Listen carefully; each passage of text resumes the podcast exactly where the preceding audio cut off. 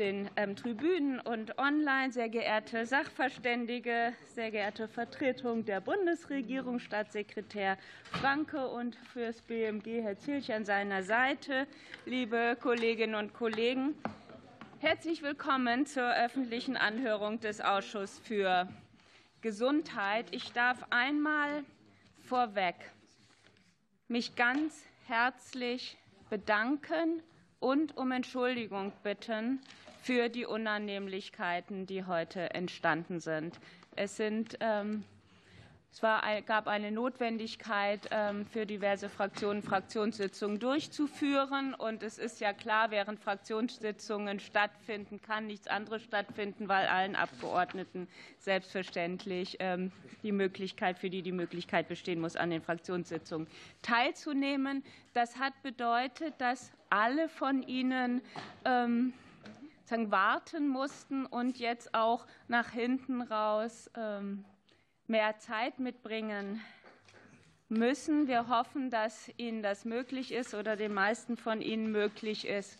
Und darum nochmal in der Reihenfolge herzliche Bitte um Entschuldigung und ganz, ganz herzlichen Dank für Ihr Verständnis, Ihre Flexibilität. Und den Dank möchte ich an dieser Stelle aber auch einmal ans Ausschusssekretariat übermitteln, weil Sie können sich alle vorstellen, was das bedeutet, wenn man innerhalb von ganz kurzer Frist Raumbuchung verändern muss, ähm, die ganze Technik ähm, neu einstellen muss, Ihnen allen ähm, mitteilen muss, wie das gehen kann. Und das ist in gewohnter Qualität hervorragend gelungen. Auch dafür ganz, ganz herzlichen Dank.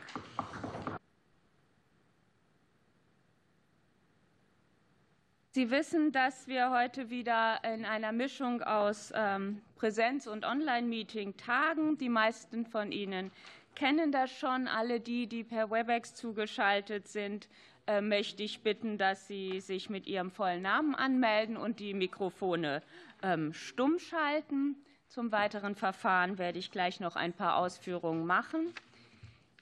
Üblicherweise sind Sie es gewöhnt, dass ich die Inhalte der anzuhörenden Gesetze und Vorlagen umreiße und ähm, verdeutliche. Heute werden wir das aufgrund der Zeitökonomie ähm, etwas anders handhaben.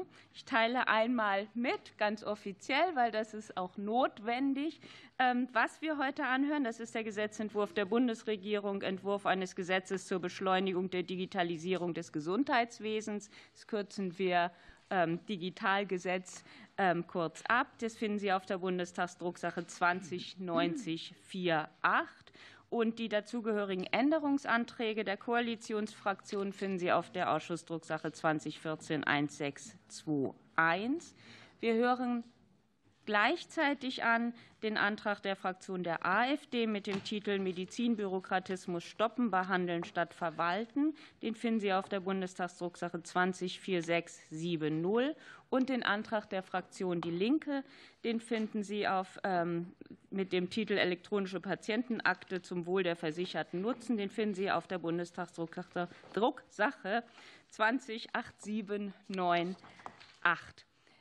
Ähm, die Sachverständige, ähm, die Abgeordneten kennen natürlich alle Vorlagen sehr, sehr gut. Die, die noch mal etwas nachschlagen müssen oder auch ähm, als ZuschauerInnen hier dabei sind, bitte ich, die Details dann genau diesen Vorlagen zu entnehmen. Ich werde dazu jetzt nicht weiter ausführen, sondern lediglich noch ein paar Anmerkungen zum Ablauf der Anhörung machen und stehen insgesamt 90 Minuten zur Verfügung, aufgeteilt auf drei Frageblöcke ähm, mit entsprechenden vereinbarten Fragezeichen der Fraktionen ähm, in einer, also äh, gemäß der Fraktionsstärke. Das heißt, das wissen Sie alle, ähm, wenn Fragen und Antworten präzise und auf den Punkt sind, können möglichst, also können mehr Themen angesprochen werden. Und das ist ja immer unser aller Interesse, der Erkenntnisgewinn. Die Sachverständigen muss ich darauf hinweisen, dass wir Sie bitten, entsprechend der Regeln in, Abs in 70 Absatz 6 Satz 3 der Geschäftsordnung des Deutschen Bundestages beim ersten Aufruf etwaige finanzielle Interessensverknüpfung in Bezug auf den heutigen Beratungsgegenstand offenzulegen. Das dient der Transparenz. Wenn Sie online dabei sind, bitte denken Sie, wenn Sie aufgerufen werden, daran, Ihr Mikrofon und Ihre Kamera freizuschalten. Für alle gilt bei jedem Aufruf, sagen Sie bitte einmal Ihren Namen, Ihren Verband, auch wenn Sie mehrfach hintereinander aufgerufen werden, jedes Mal bitte wieder. Vielen Dank, dass Sie gekommen sind. Allen denen, die eine schriftliche Stellungnahme eingereicht haben, auch ganz herzlichen Dank. Noch ein Hinweis für alle Mobiltelefonnutzerinnen hier im Saal. Ausstellen bitte. Jedes Klingeln kostet 5 Euro für einen guten Zweck. Auf der Tribüne sind weder Missfallens noch Beifallsbekundungen erlaubt aber wir freuen uns, dass Sie da sind und aufmerksam zuhören. Wir werden, weiß gar nicht, ob das noch stimmt, werden wir jetzt auch live im Parlamentsfernsehen übertragen? Nee, das wird ja jetzt versetzt sein, ne? Oder gleich geht es ähm, los. Und das, äh, das Wortprotokoll der Anhörung wird auch auf der Internetseite des Ausschusses veröffentlicht. Und jetzt gehen wir direkt in Medias Res. Die ersten ähm, Fragen für 13 Minuten. Ähm, das erste Fragerecht steht der SPD zu. Uns beginnt Kollegin Behrens. Bitte, Sie haben das Wort. Vielen Dank, Frau Vorsitzende, und auch von meiner Fraktion noch mal herzlichen Dank, äh, dass Sie diese Verzögerung äh, in Kauf genommen haben. Äh, meine erste Frage geht an den Einzelsachverständigen Dr. Jens Baas. Herr Dr. Baas, in Zukunft werden die Versicherten eine elektronische Patientenakte von ihrer Krankenkasse automatisch zur Verfügung gestellt bekommen, sofern sie nicht ausdrücklich widersprechen. Mit welchem Mehrwert ist für Versicherte bzw. Patienten zu rechnen? Und gibt es schon Überlegungen bei Ihrer TK, wie dieser Widerspruch digital, aber auch niedrigschwellig analog angeboten werden kann? Herr Dr. Baas, Sie sind online dabei. Sie haben das Wort.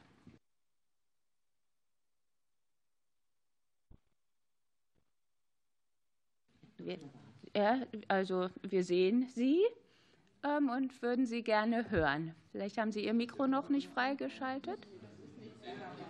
Nee, nee, nein, das ist nicht Herr Baas, aber wir sehen ihn hier im Raum. Ja, wir sehen, dass er, dass er dabei ist. Gut, wir machen das erstmal, ähm, bis wir ihn gefunden haben. Ähm, die nächste Frage, Herr Miewes. Dann äh, nochmal zusammen, hallo zusammen von mir. Meine Frage geht an Frau Dr. Spörer vom Hausärztinnenverband. Ist Frau Spör denn online dabei, Frau Spörer?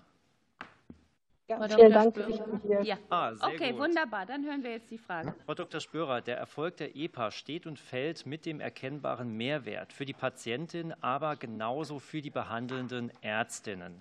Ähm, es wäre super, wenn Sie uns skizzieren können, was Ihre Erwartungen äh, sind, insbesondere an den elektronischen Medikationsplan als ersten äh, relevanten Anwendungsfall in der neuen EPA.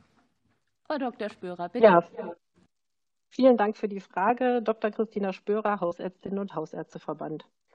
Der Medikationsprozess ist ein gutes Beispiel dafür, wie Digitalisierung sinnvoll in der Versorgung wirken kann. Damit ist er ein wichtiger Baustein in der Versorgung. Nur wenn alle Beteiligten leicht und zuverlässig Zugriff auf die aktuelle Medikation haben, werden Medikationsfehler reduziert und die Therapieadherenz erhöht. Auf ärztlicher Seite bedeutet dies, dass zuverlässig, bei Verordnungen mögliche Wechselwirkungen überprüft werden können, Therapieanpassungen leichter möglich sind und Doppelverordnungen vermieden werden können. Für die Patientenseite bedeutet dies mehr Compliance. Ein elektronischer Medikationsplan kann genau dies gewährleisten, weil er in der EPA in Zukunft immer verfügbar sein kann. Egal in welcher Situation ich mich als Patient oder Patientin befinde, ist die Information abrufbar sowohl in einer Notfallsituation, im geplanten Behandlungskontext, in der Häuslichkeit oder auch in der Pflege. All dies kann in der analogen Welt der Bundeseinheitliche Medikationsplan BMP als definiertes Format. Er ist flächendeckend in allen Praxisverwaltungssystemen implementiert und den Nutzern bekannt. Dieser BMP wird schon heute auch als strukturierter Datensatz erstellt und ließe sich in der EPA speichern und nutzen. Frau Dr. Schwör, vielen Dank. Danke sehr. Vielen Dank. Wir das wollen noch ein paar andere Fragen beantwortet. Herzlichen Dank für Ihre Antwort. Ähm, Herr Dr. Baas hat immer noch nicht ähm, reagiert. Wir gehen mal weiter. Dr. Pantazis, bitte. Ja, herzlichen Dank, Frau Vorsitzende. Meine Frage richtet sich einmal an die Verbraucherzentrale Bundesverband, Herrn Mormann, als auch an den Beauftragten für den Datenschutz und die Informationsfreiheit, Herrn Kelber. Äh, Gesetzgebung zu Digitalstrukturen muss sich immer auch auf nicht digital affine Versicherte richten. Welche Bedeutung kommt danach der Einfachheit und Barrierefreiheit von Widerspruchsmöglichkeiten des Versicherten zu? Danke sehr. Herr Moormann, beginnen Sie bitte. Thomas Moormann, Verbraucherzentrale Bundesverband, keine Interessenskonflikte. Ja, vielen Dank für die Frage. Ähm, um eine Umsetzung des Selbstbestimmungsrechts der Versicherten, äh, eine ungleiche Umsetzung zu vermeiden, muss die Erklärung eines Widerspruchs genauso wie auch die feingranularen Einstellungsmöglichkeiten äh, so, müssen so einfach wie möglich gehalten werden äh, und natürlich auch ohne Endgerät müssen sie genauso einfach gehen. Die Versicherten müssen jederzeit wissen, wie sie einen Widerspruch geltend machen können. Das muss über verschiedene zugängliche Alternativen möglich sein. Und die Umsetzung muss sehr einfach und schnell funktionieren. Das ist aus Verbraucherschutz und für eine Gleichbehandlung der Menschen mit unterschiedlichen Fähigkeiten und Ressourcen das A und O. Und bei Bedarf, falls unerwartete oder erwartete ähm, Barrieren oder Hürden auftreten, müssen die Regelungen kurzfristig angepasst werden können. Das sollte jetzt schon mit angelegt werden.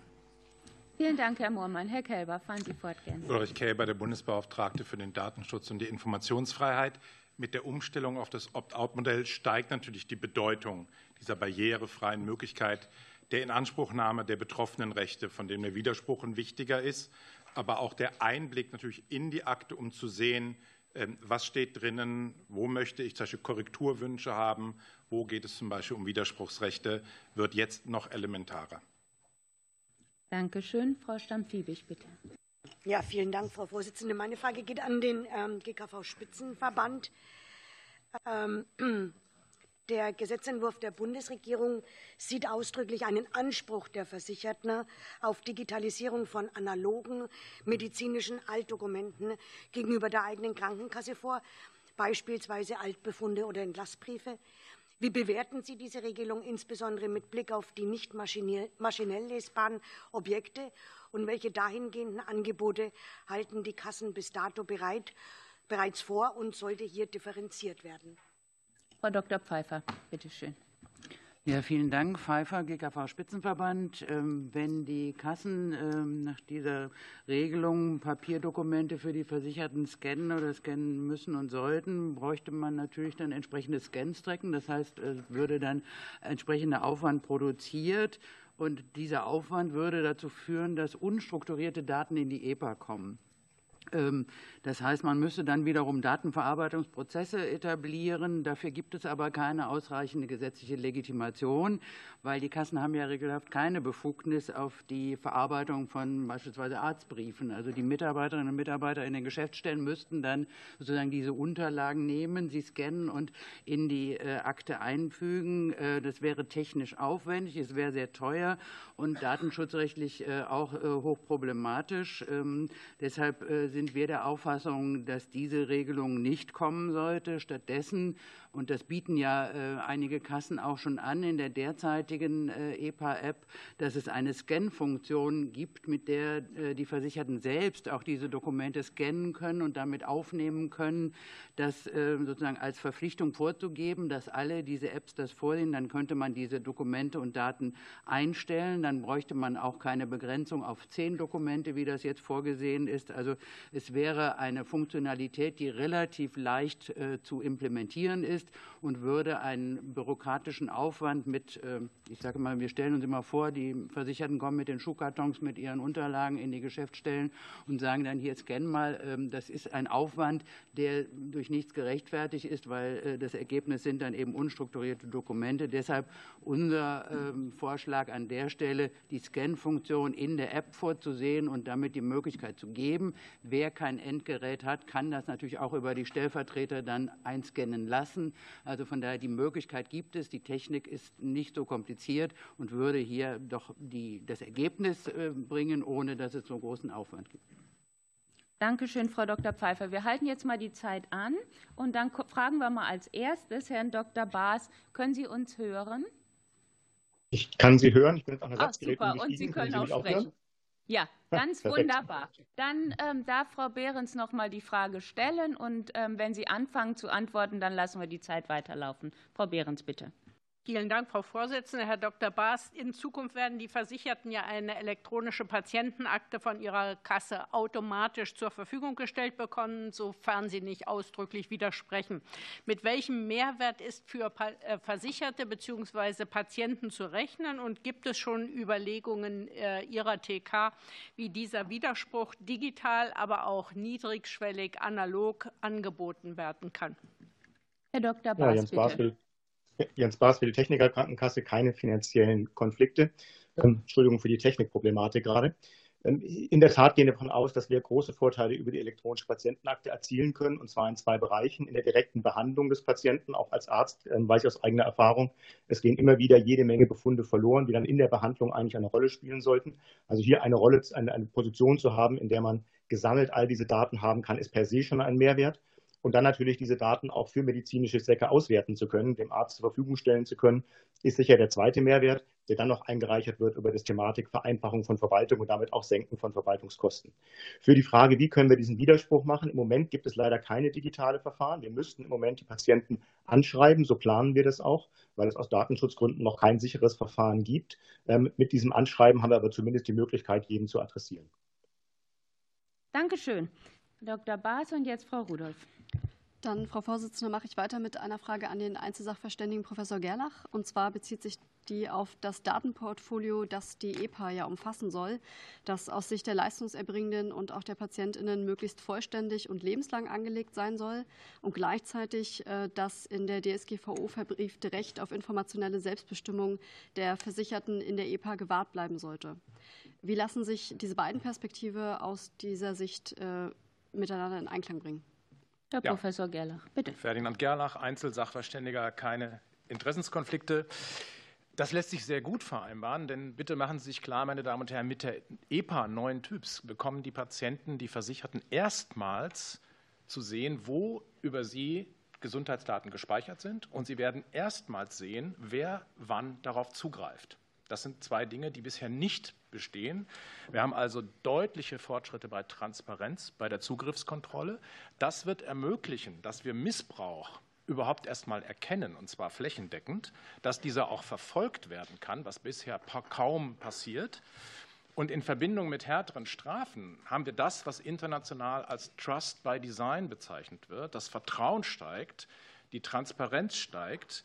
Das ist nichts anderes als ein Empowerment für Datensouveränität der Versicherten. Das muss man sich klar machen. Vielen Dank. Frau Behrens, bitte. Ja, vielen Dank. Meine Frage richtet sich auch noch mal an Herrn Professor äh, Dr. Gerlach. Welche Bedeutung messen Sie einer umfassenden Aufklärungskampagne der Bevölkerung durch alle beteiligten Akteure im Gesundheitswesen mit Start äh, der weiterentwickelten EPA in 2025 äh, zu? Und was braucht es aus Ihrer Sicht konkret?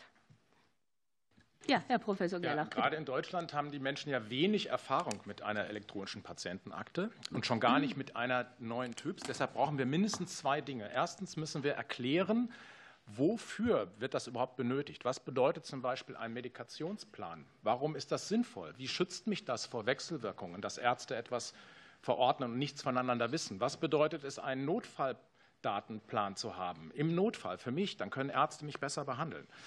Und als zweites sollten wir etwas tun, was zu wenig bedacht wird. Wir sollten aufklären über die Risiken der Nichtnutzung. Ja, was bedeutet es, wenn ich die EPA ablehne? Was bedeutet es, wenn ich Inhalte verschatte oder gar lösche? Das bedeutet, dass Ärzte, die mich behandeln, nicht vollständig über mich informiert sind, dass Informationen fehlen, dass sie Risiken nicht erkennen können, dass Ärzte mich nicht qualitativ und sicher behandeln können. Auch darüber müssen wir aufklären. Dankeschön. Und Herr Miewes? Meine Frage geht an Herrn Moormann von der Verbraucherzentrale. In der Pandemie haben wir ähm, gesehen, dass die telemedizinischen Angebote große Potenziale haben.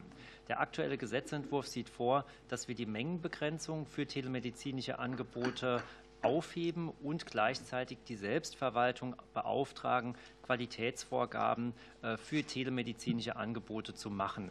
Welche Erwartungen verbinden Sie aus Sicht der Verbraucherinnen und Verbraucher mit den neuen zusätzlichen Angeboten? Herr Moormann, bitteschön. Ja, danke für die Frage, Herr Miewes. Ähm, ja, das Ziel ist natürlich, ähm, über die Aufhebung der Mengenbegrenzung eine Ausweitung des Angebotes der Videosprechstunden hinzubekommen und dadurch natürlich auch Wartezeiten zu verkürzen, insbesondere auch in der fachärztlichen Versorgung. Ähm, aber auch äh, Praxisbesuche zu vermeiden, wenn diese gar nicht erforderlich sind. Um das zu erreichen, muss die Selbstverwaltung Regelungen finden, die dazu beitragen, einmal das Angebot zu erhöhen ähm, aber auch natürlich dem Patienten eine Behandlungskontinuität zu geben und auch die wiederholte Konsultation desselben Leistungserbringers äh, wie auch eine adäquate Anschlussversorgung. Äh, wichtig ist, der, den analogen Weg offen zu halten und keine Verschlechterung des Zugangs zur Versorgung für die, die nicht so versiert sind in der digitalen Nutzung von Geräten, zu ermöglichen. Vermieden werden muss unbedingt, dass Vor-Ort-Angebote durch die digitalen Angebote beeinträchtigt oder gar ersetzt werden. Es darf auch nicht zur Callcenter-Medizin ohne feste Ansprechpersonen kommen. Ganz wichtig, die Auswirkungen auf den Versorgungsalltag. Vielen Dank, Herr Moormann. Herr Moormann. Das ist erschöpfend beantwortet. Danke sehr. Die 30 Sekunden ziehen wir bei der nächsten Runde ab. Ich darf Sie noch mal einmal bitten, Ihre Mikrofone erst dann anzustellen, wenn Sie wirklich beginnen zu sprechen. Das hat was damit zu tun, wie die Kamera schwenkt. Sonst geht die Kamera schon auf Sie, bevor Sie überhaupt gesprochen haben und von anderen ähm, Personen, die gerade noch sprechen, weg. Und jetzt kommt, gilt das Fragerecht an die CDU-CSU und der Kollege Sorge ist jetzt dran und macht das Mikro an. Bitte. Vielen Dank, Frau Vorsitzende. Auch ein herzliches Willkommen äh, von unserer Seite, von meiner Seite. Mich würde interessieren, äh, die Frage richtet sich an den GKV-Spitzenverband, an Frau Dr. Pfeiffer. Wie realistisch ist denn der Einführungstermin der EPA für alle? Und vor allen Dingen, was spricht aus Ihrer Sicht dafür bzw. dagegen, dass dieser Termin gehalten wird? Frau Dr. Pfeiffer, bitte schön. Ja, vielen Dank, äh, Pfeiffer, GKV Spitzenverband. Ähm, wir sehen diesen Einführungstermin kritisch. Ähm, wir gehen davon aus, dass es nicht reichen wird. Äh, wir haben ja ähm, jetzt gerade noch das Gesetzgebungsverfahren laufen und die Frage ist, ab wann es eine stabile Grundlage für die äh, Entwicklung der Opt-out-EPA gibt. Äh, wir rechnen damit, dass das nicht vor Februar nächsten Jahres der Fall sein wird. Die Gematik ist zwar schon dabei, parallel dazu Konzeptions- und Spezifikationsarbeiten zu leisten, aber ähm, wir müssen eben davon ausgehen, dass die nicht vor Abschluss des äh, Gesetzgebungsverfahrens einen stabilen Stand erreichen können. Das heißt also, die Arbeiten, die die Kassen dann äh, leisten müssen, um äh, diese neue EPA zu entwickeln, mit den schon angesprochenen Widerspruchsverfahren und so weiter, braucht nach unserer Einschätzung ähm, einen Umsetzungszeitraum von zwölf Monaten. Das wäre dann nicht mehr gegeben, wenn jetzt der Termin 15. Januar 25 ähm, im Gesetz so bleibt. Deswegen ist unser Vorschlag an der Stelle, das auf die Mitte des Jahres 25 zu setzen. Dann äh, gehen wir davon aus, wenn alle mit Hochdruck daran arbeiten, was die Kassen tun und wollen, dass wir dann äh, eben auch diese Möglichkeit haben, das umzusetzen. Wir halten das auch wichtig für die Akzeptanz der EPA. Das ist etwas, was äh, ich an der Stelle noch mal betonen möchte. Ähm, wenn das äh, sozusagen an, an solchen Verfahren scheitert, dann äh, wird das natürlich auch für die Akzeptanz der EPA Probleme geben. Wir müssen hier nicht nur die EPA weiterentwickeln, die Primärsysteme müssen angepasst werden. Die Leistungserbringer müssen natürlich auch entsprechend geschult und informiert werden. Wir müssen die medizinischen Informations Informationsobjekte haben und äh, also die müssen spezifiziert sein und natürlich dann auch den einzelnen Versicherten die EPA zur Verfügung stellen. Von daher plädieren wir dafür, den Einführungstermin zum 1. Juli 2025 zu verschieben. Danke, Frau Dr. Pfeiffer. Herr Sorge schließt an. Ja, meine Frage richtet sich an äh, Dr. Baas von der Technikerkrankenkasse. Äh, mich würde mal interessieren, äh, ob und inwieweit oder warum es Ihrer Meinung nach wichtig ist, dass die EPA mit strukturierten Daten verpflichtend befüllt wird und vor allen Dingen, welche Vorteile und Mehrwerte sich daraus für die Patientenversorgung und das Gesundheitssystem insgesamt ergeben. Benötigt es aus Ihrer Sicht eine Pflicht zur Befüllung der EPA durch Ärztinnen und Ärzte? Herr Dr. Baas, bitte. Ja, Jens Baas für die Technikerkrankenkasse. Wir glauben, es ist unbedingt wichtig, dass wir strukturierte Daten haben. Wenn man die EPA benutzen möchte, wenn die den Alltag der Ärztinnen und Ärzte erleichtern sollen, dass ich dort wirklich strukturierte Daten habe, mit denen ich meine Behandlung vorbereiten, nachbereiten und auch, sage ich mal, kontrollieren kann, ob ich in den richtigen Zielen unterwegs bin, dann brauche ich unbedingt strukturierte Daten einfach PDFs in den, ähm, in den Akten zu haben, führt dazu, dass die Ärzte mit einem Boost an PDFs überlastet werden, die sie dann im Zweifelsfall womöglich auch noch alle lesen sollen, wenn sie in der Praxis sind. Das ist komplett unrealistisch. Ich muss als Arzt die Möglichkeit haben, zum Beispiel zu sagen, wie war denn die HB1C-Entwicklung der letzten fünf Jahre? Und kann ich sagen, ich muss mich durch PDFs durchklicken und muss mir die selber raussuchen. Das nimmt komplett, sage ich mal, den ganzen Vorteil der elektronischen Patientenakte wieder weg. Von daher glauben wir, es muss sich unbedingt um strukturierte Daten handeln. Dankeschön, Herr Rüttel. Ja, vielen Dank. Wir haben jetzt aus der Sicht äh, der GKV oder der Krankenkassen gehört, äh, dass also strukturierte Daten wichtig sind. Und ich hätte gern eine Bewertung äh, ähm, von, der, von Managed Care und von der Bundesärztekammer zu dieser Thematik, ob also PDFs sozusagen verpflichtend von den Krankenkassen auf Wunsch des Patienten in die EPA aufgenommen werden sollen. Herr Professor Hager, Sie sind online dabei, bitte. Ja, vielen Dank, Lutz Hager, Bundesverband Managed Care, keine Interessenkonflikte. Vielen Dank für die Frage. Ich äh, schließe mich an. Strukturierte Daten sind äh, das A und O ähm, in der EPA ähm, zusammen mit einer automatischen Erfassung und auch automatischen Verarbeitung, damit wir in eine Automatisierung auch von Hintergrundprozessen hineinkommen. Und der Medikationsplan und Medikationscheck ist das beste Beispiel, dass das auch möglich ist und großen Mehrwert hat. Eingescannte Papierdokumente erfüllen genau diese beiden Kriterien nicht, weder strukturiert noch automatisch äh, verfügbar und in großer Menge verfügbar oder in der Breite verfügbar.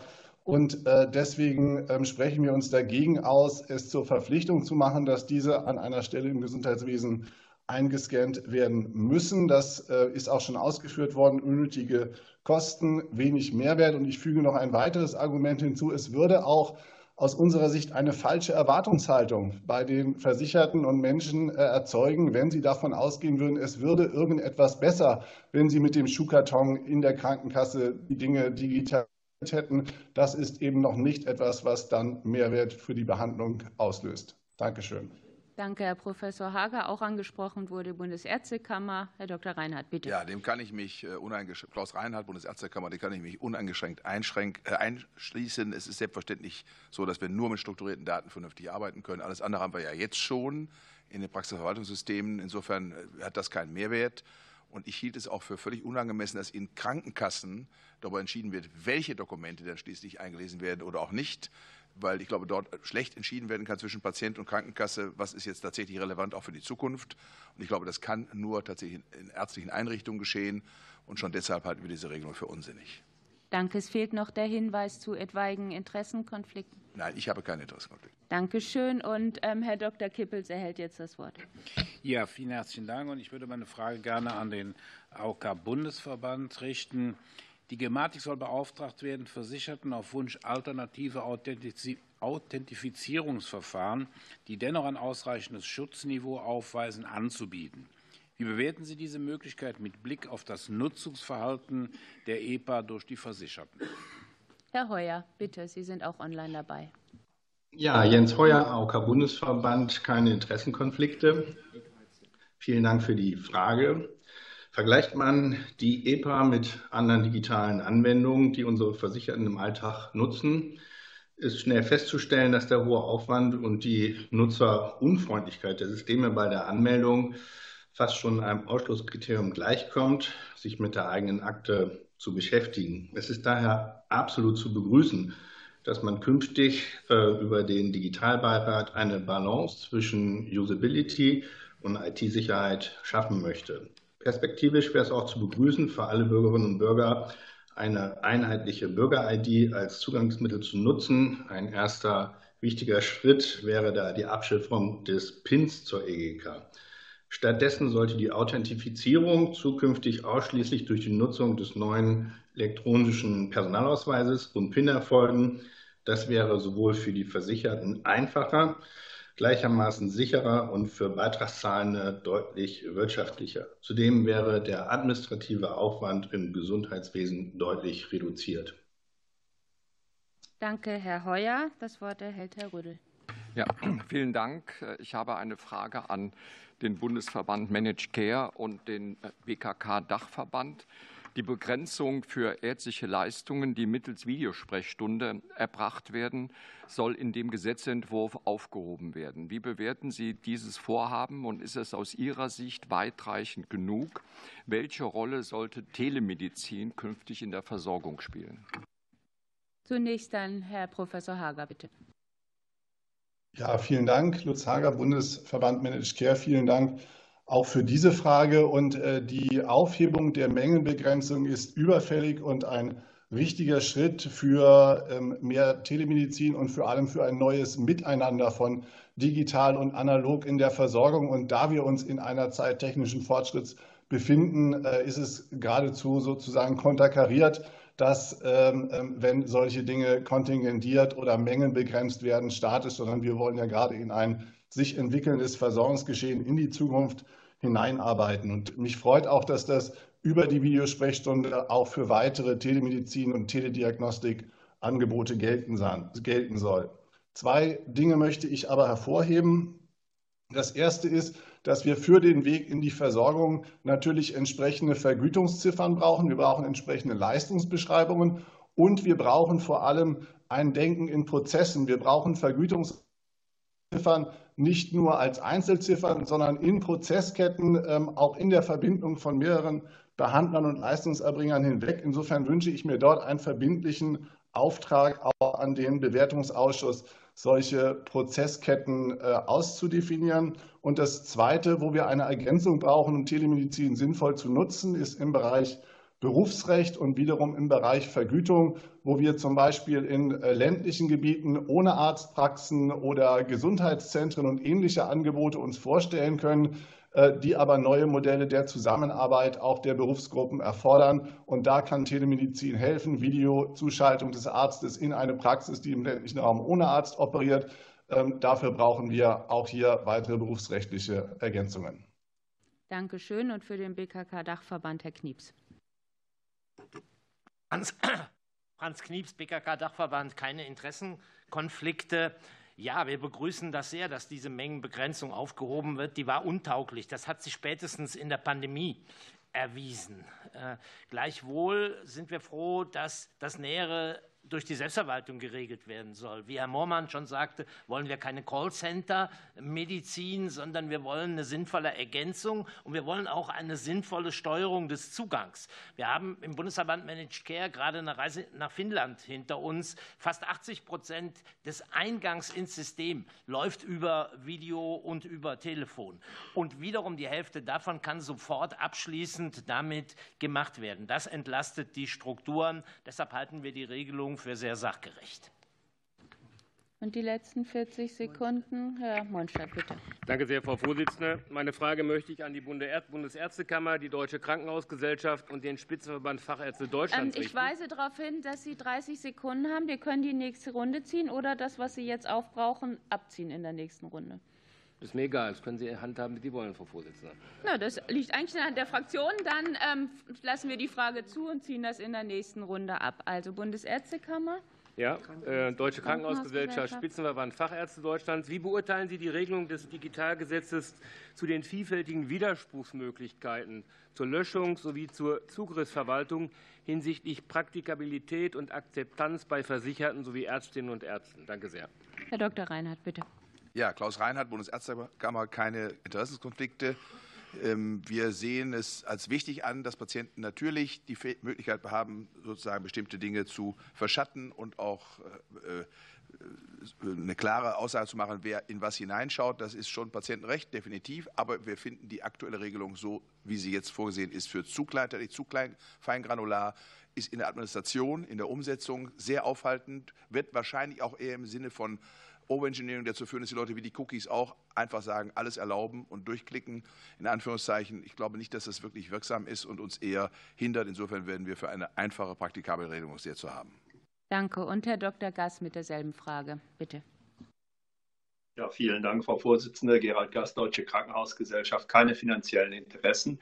Ich kann mich der Antwort meines Vorredners, Herrn Reinhardt, äh, weitgehend anschließen, will aber für die Deutsche Krankenhausgesellschaft ausdrücklich noch äh, ergänzen, dass wir uns sehr für die Regelung der Opt-out-Regelung einsetzen, die ja zunächst mal bedeutet, dass man davon ausgeht, äh, dass die Patienten der der Verarbeitung der Daten zustimmen. Und deswegen müssten Widerspruchsregelungen natürlich darauf auch angemessen sein. Sie müssen aber so geregelt werden, äh, dass sie nicht so komplex und kleinteilig am Ende des Tages sind, dass die Patientinnen und Patienten das vielleicht gar nicht mehr verstehen und dann zu viel abgelehnt wird, dass wir unsere Sorge äh, von notwendiger Datenverarbeitung, die auch im Interesse der Patientinnen und Patienten ist und liegt, äh, um die es ja hier konkret geht. Insofern äh, müssen wir die Komplexität ein Stück weit reduzieren. Danke.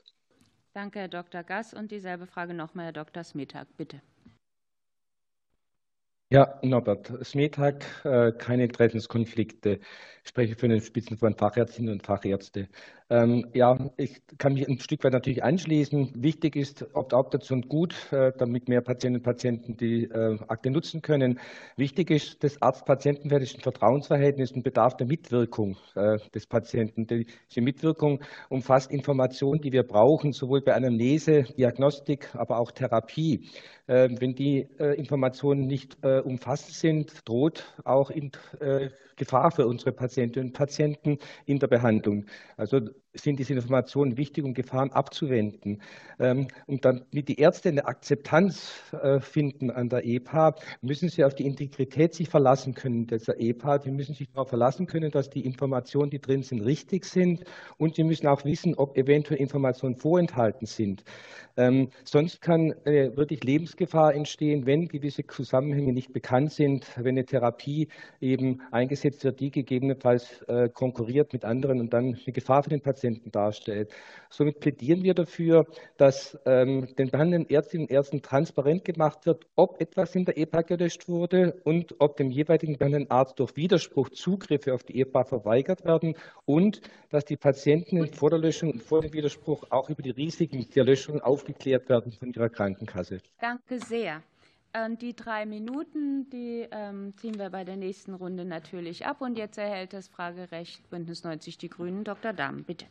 Vielen Dank, Frau Vorsitzende. Ich würde gerne den Einzelsachverständigen Professor Gerlach fragen wollen. Äh, Professor Gerlach, Sie haben als langjähriger Sachverständiger des Sachverständigenrats zum Gutachtung des Gesundheitswesens ja ein Gutachten mitverfasst, was sich mit der Digitalisierung des Gesundheitswesens beschäftigt hat. In diesem Zuge haben Sie sich auch intensiv mit der Frage beschäftigt, ob es, wie gerade in verschiedenen Statements angeklungen, in dem Gesetz, was jetzt zur Beratung vorliegt, so geregelt sein soll, dass äh, Patienten oder auch durch sie beauftragte Dritte sämtliche eingestellte Behandlungsdaten löschen können sollen, ob sie verschattet oder ausgeblendet werden können sollen. Können Sie uns sagen, was halten Sie mit Blick auf die Versorgung und Forschung dafür sachgerecht?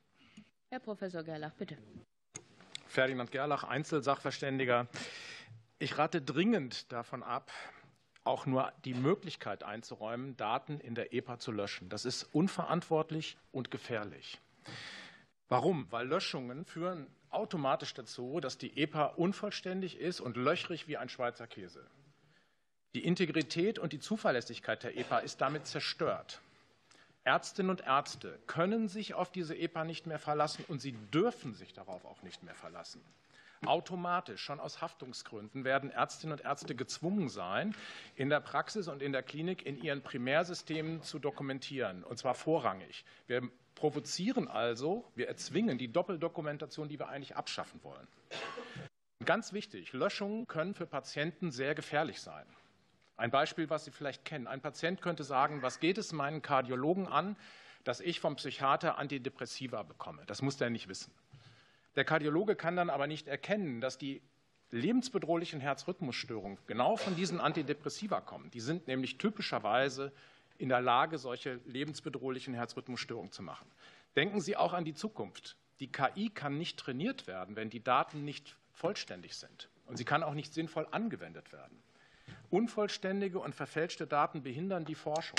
Sie behindern die Qualitätssicherung. Sie behindern die Arzneimittelsicherheit. Sie lassen auch eine Steuerung während der Pandemie nicht zuverlässig zu. Also wir haben ja eine viel bessere Lösung, das ist die Verschattung. die durch den Patienten, und zwar nur durch den Patienten, aufgehoben werden kann oder im Notfall, wenn ich bewusstlos bin, durch den Notarzt. Und bei sensiblen Daten, psychiatrischen Diagnosen, könnte man das als Voreinstellung für solche Diagnosen und Befunde automatisch generieren. Und bitte nicht ausblenden. Ausblenden bedeutet, sie sind nicht sichtbar. Das ist wie Löschung. Ja, das wäre gleichbedeutend mit einer Löschung. Und der Kardiologe muss eben nachfragen können. Er muss wissen, dass da etwas fehlt. Danke, Herr Professor Gerlach. Bitte, Dr. Dahm. Vielen Dank, Frau Vorsitzende. Ich würde gerne weiter den äh, VZBV in gleicher Sache fragen. Wir haben gerade aus unterschiedlichen Statements gehört, dass es wichtig wäre, dass die Daten verschattet werden können, aber eben ähm, äh, Gefahren bestehen, wenn sie ausgeblendet werden. Teilen Sie aus verbraucherschutzrechtlicher Sicht äh, die Sichtweise, dass es wichtig wäre, mit einer Verschattung zu arbeiten, die man erkennen kann und nicht einfach einem Ausblenden, was man nicht erkennen kann? Herr Moormann, bitte. Thomas Moormann, VZBV, vielen Dank. Ähm, ja, der Verbraucherschutz ist ja auch dafür zuständig, die Gesundheit der Menschen zu schützen. Und äh, deswegen sind wir schon, halten wir es schon für deutlich sinnvoller, eine Verschattung zu machen, damit der Arzt wenigstens einen Hinweis bekommt, dass es hier potenziell eine Kontraindikation geben könnte. Es gibt aber aktuell ein Problem im Zusammenwirken mit der Medikationsliste. Ähm, die Verschattung äh, ist ja, man hat ja den Sinn, dass potenziell diskriminierende Diagnosen äh, nicht sichtbar gemacht werden. Ähm, und die Medikationsliste hat aktuell ein Alles- oder Nichts-Prinzip. Und das würde dadurch ausgehebelt werden. Das müsste dringend noch geändert werden. Vielen Dank. Weitere Frage, Dr. Dahm? Äh, vielen Dank, Frau Vorsitzende. Ich würde weiter ähm, den Verein der Medizinrechtanwälte fragen wollen. Ähm, der missbräuchliche Zugriff auf Patientendaten ist ja bereits heute in den bestehenden äh, vielfältigen Digitalisierungsproblemen und auch in der analogen Welt ein Problem. Mit der Einführung von einer flächendeckenden EPA werden die Leistungserbringer ja nochmal weitreichendere Zugriffsmöglichkeiten erhalten. Welche ähm, Erfolgschancen sehen Sie bislang, um missbräuchlichen Zugriff auf Patientendaten rechtlich zu sanktionieren? Und welche Probleme sehen Sie dabei, beziehungsweise was ist erforderlich, damit man es sanktionieren kann? Herr Heinemann, bitte schön, Sie sind online dabei. Ja, ähm, Heinemann Medizinrechtsanwälte e.V., keine Interessenkonflikte. Ähm, ja, es ist tatsächlich so, dass ähm, heute äh, ein Missbrauch von Patientendaten oder Patienteninformationen ein Problem ist, was sich letztlich aber auch nicht ähm, ja, oder in den seltensten Fällen auflösen lässt. Also erst heute, das kann ich ganz aktuell anfügen, hat eine Mandantin angerufen, die gesagt hat, dass ein Arzt eine, eine gefilmte OP, wo ihr Gesicht und ihr Ober, freier Oberkörper zu sehen war, auf Instagram gepostet hat. Ähm, das sind natürlich so offensichtliche Missbräuche, wo man natürlich sofort tätig werden kann. Das meiste bleibt aber unter der Decke und es, man hat eigentlich auch klageweise kaum eine Möglichkeit, dagegen vorzugehen. Die EPA ähm, ermöglicht es, das hat Professor Gerlach ja eben auch schon mal ausgeführt, ähm, für den Patienten, dass er genau nachvollziehen kann, wann wer was von ihm an Daten gespeichert und auch wohin weitergegeben hat. Und das äh, sehe ich auch als große Chance an für die Datensicherheit der Patienten, die dann, wenn es dann doch zu irgendwelchen äh, Missbräuchen kommt, äh, dann äh, letztlich tätig werden könnten. Dankeschön. Und Sie haben Zeit für eine weitere Frage, Dr. Damm. Vielen Dank. Ich würde weiter noch mal den Einzelsachverständigen äh, Professor Gerlach äh, fragen wollen. Wir haben ja gerade gehört, also die Identifizierbarkeit des Missbrauches äh, personenindividuell ist einerseits wichtig. Inwieweit ist auch eine wirkungsvolle Sanktionierung bei missbräuchlichem Zugriff wichtig, ähm, äh, um hier ähm, diesem von Ihnen vorhin erwähnten Trust by Design Ansatz äh, nachzukommen? Herr Professor Gerlach. Ferdinand Gerlach, Einzelsachverständiger. Ja, beides ist extrem wichtig. Nur dann werden wir Trust by Design bekommen, nur dann bekommen wir Vertrauen, nur dann können wir nachvollziehen, wer wann zugegriffen hat. Stichwort Zugriffsprotokollierung. Und wir haben derzeit keine wirklich griffigen Schwerter, die hier ähm, angewendet werden. Die, das Strafgesetzbuch und die Berufsordnung wird faktisch in diesen Fällen kaum angewendet. Wir haben keine abschreckende Wirkung und wir stärken damit auch nicht das Vertrauen der Versicherten. Eine elektronische Leistungserbringer-ID ist dabei ein Schlüsselelement. Die brauchen wir, dann kommen wir weg von den Konnektoren, dann können wir Personen individuelle Zugriffe dokumentieren und das muss so schnell und so prioritär wie möglich verfolgt werden. 2030 ist da zu spät. Dankeschön, Herr Professor Gerlach. Die letzten 45 Sekunden geben wir rüber. Ne? Und dann geht jetzt das Fragerecht an die FDP. Herr Funke-Kaiser, bitte. Vielen Dank, Frau Vorsitzende. Hallo in die Runde. Im Entwurf zum Digitalgesetz sind umfassende Vorgaben zur Umsetzung von allgemein geltenden Datenstandards enthalten. Zur Umsetzung sieht der Gesetzentwurf weiterhin die Etablierung eines neuen Kompetenzzentrums für Interoperabilität im Gesundheitswesen vor. Meine Frage richtet sich an Frau Prof. Dr. Thun. Eines der umfassendsten Probleme ähm, ist ja ähm, ähm, im Bereich der Interoperabilität die mangelnde Umsetzung von äh, einheitlichen Datenstandards. Bitte beschreiben Sie mal aus Ihrer Sicht die sinnvollsten Vorgehensweisen zur Definition von Vorgaben, zur semantischen und syntaktischen Standards, Profilen und Leitfäden betreffend der Interoperabilität dieser informationstechnischen Systeme. Frau Professor Thun, bitte. Ja, es ist wichtig, äh, einmal Professor vorstellen Thun, Einzelsachverständige, ja. keine Interessenskonflikte. Es ist hier wichtig, dass wir natürlich eine nationale Koordinierungsstelle haben und die ist auch sehr gut in dem ähm, kommenden Gesetz beschrieben.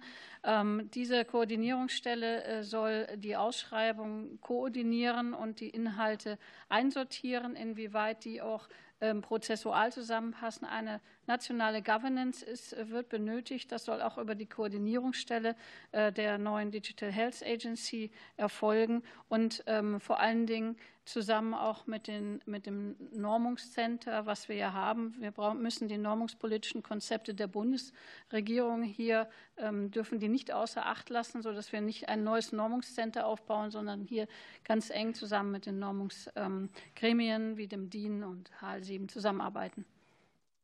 Danke, Frau Professor Thun. Herr Funke-Kaiser. Ja, vielen Dank. Um das nochmal zu, zu konkretisieren, ähm, aus Ihrer Sicht macht das also auch keinen Sinn, wenn man jetzt im Gesetz für unterschiedliche äh, Bereiche im Gesundheitswesen unterschiedliche Stellen für die Standardisierung festlegt, sondern das sollte dann eben einheitlich über eine Koordinierungsstelle laufen. Genauso ist es. Frau Professor Thun war das nochmal. Super, vielen ähm, Kurze, knappe Antwort. Kann, kann, kann, ja auch äh, kurz und knackig sein. Ja, gerne. Fahren Sie fort, Herr Funke-Kaiser. Äh, genau, wir ähm, hatten ja schon über ähm, auch die, die EPA gesprochen. Meine Frage geht jetzt an die Gematik. Bitte beschreiben Sie mal kurz den technischen Umfang der aktuellen elektronischen Patientenakte, also wie sie jetzt angelegt ist, ähm, wie sie dann auch ab 2025 äh, in der äh, Opt-out-Version an den Start gehen soll. Und bitte erläutern Sie dabei auch die aktuell von der Akte vereinbarten Datenstrukturen der Dokumente. Herr Diening, die Frage geht an Sie, bitte. Ja, Holm-Diening, Gematik, keine Interessenskonflikte. Aktuell äh, haben wir eine rein dokumentenbasierte EPA, das heißt eine EPA, die darauf ausgelegt ist, dass versicherte und leistungserbringende Dokumente in diese EPA einstellen äh, und eben über die EPA eins zu eins Dokumente austauschen im direkten Dialog. Und es ist vor allen Dingen eine Opt-in-EPA. Das heißt, ich muss erst als Versicherte und als Versicherte vorher tätig werden, damit ich überhaupt eine solche Akte erhalte. Und der wesentliche Schritt zur neuen Opt-out-EPA ist genau mit diesen beiden ähm, Restriktionen äh, Schluss zu machen. Und zwar in dem Hinsicht, dass jeder von Anfang an eine solche elektronische Patientenakte hat ähm, und diese äh, sofort für jeden nutzbar ist, auch ohne aktiv sich vorher eine App runterladen zu müssen. Und zweitens, dass sie vor allen Dingen mehr ist als eine reine Datenaustauschplattform, sondern dass durch den Fakt, dass Ärzte sehr viel leichter auf diese Daten zugreifen können, äh, zu einem wirklichen Versorgungsaspekt. Das heißt, es werden von Anfang an äh, äh, Daten wie elektronischer Medikationsplan oder eben halt auch die Rezepte- und Dispensierinformationen von Anfang an enthalten sein in einer strukturierten Form, sodass diese auch verwertbar sind. Das heißt, wir bewegen uns von dieser Do Dokumentenzentrierung weg und bewegen uns hin zu einer datenzentrierten Akte. Danke. Herr Funke-Kaiser, fahren Sie gern fort. Vielen Dank. Ähm, ich würde jetzt auch gerne noch mal auf den Bereich digitale Identitäten äh, eingehen. Ähm, jetzt wissen wir, dass es bereits seit letztem Jahr oder ja, seit letztem Jahr über den 291.8 SGB V die Möglichkeit gibt zur Umsetzung von digitalen Identitäten ähm, als alternative Zugangsmöglichkeit zu digitalen Anwendungen, äh, wie beispielsweise auch der elektronischen Patientenakte. Der Versicherte bekommt da eben auch die Auswahlmöglichkeit neben der Zugangsmöglichkeit mittels einer EGK mit dazugehöriger PIN auch ähm, über eine digitale Identität mit angemessenem Sicherheitsniveau zu wählen. Meine Frage richtet sich wieder an Herrn Diening. Bitte beschreiben Sie kurz die technischen Spezifikationen dieser digitalen Identität und den Stand der Umsetzung ähm, auf Seiten Ihres Hauses. Und die zweite Frage richtet sich an Herrn Baas. Wie bewerten Sie aus Sicht Ihrer Kasse die Notwendigkeit dieser digitalen Identität? Und bitte geben Sie auch ein kurzes Update über den Stand der Umsetzung. Herr Diening, bitte.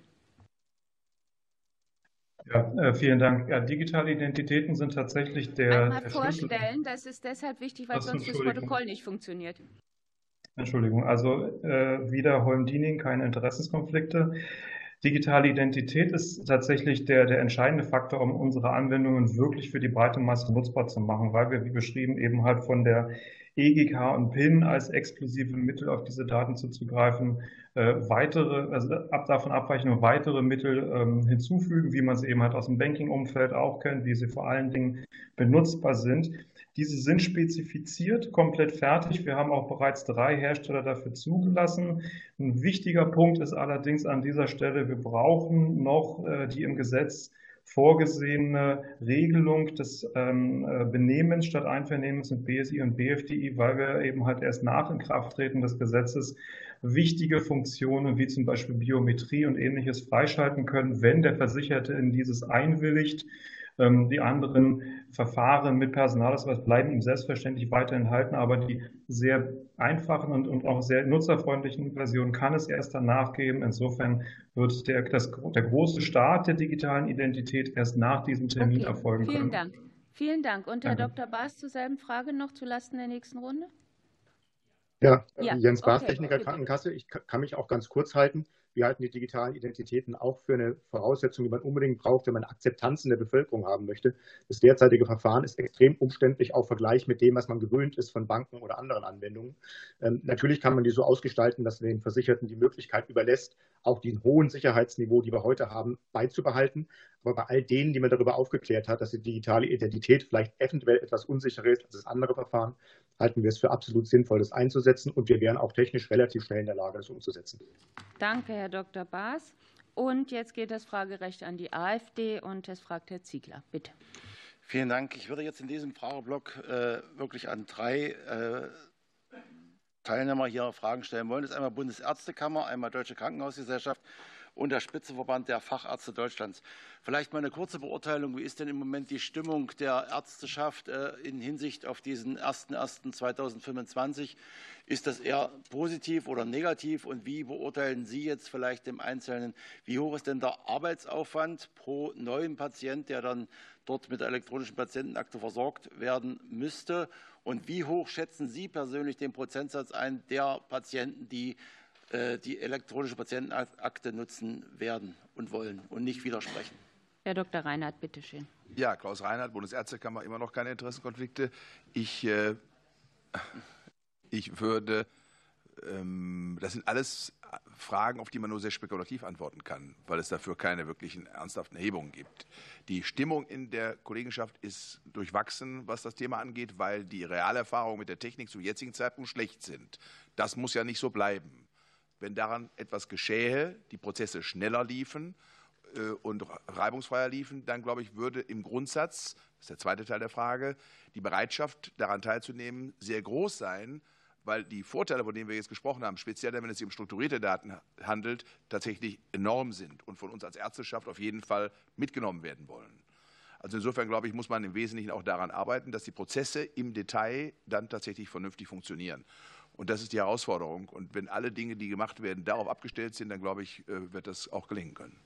Dankeschön. Und Herr Dr. Gast zur selben Frage. Ja, Gerald Gast, Deutsche Krankenhausgesellschaft.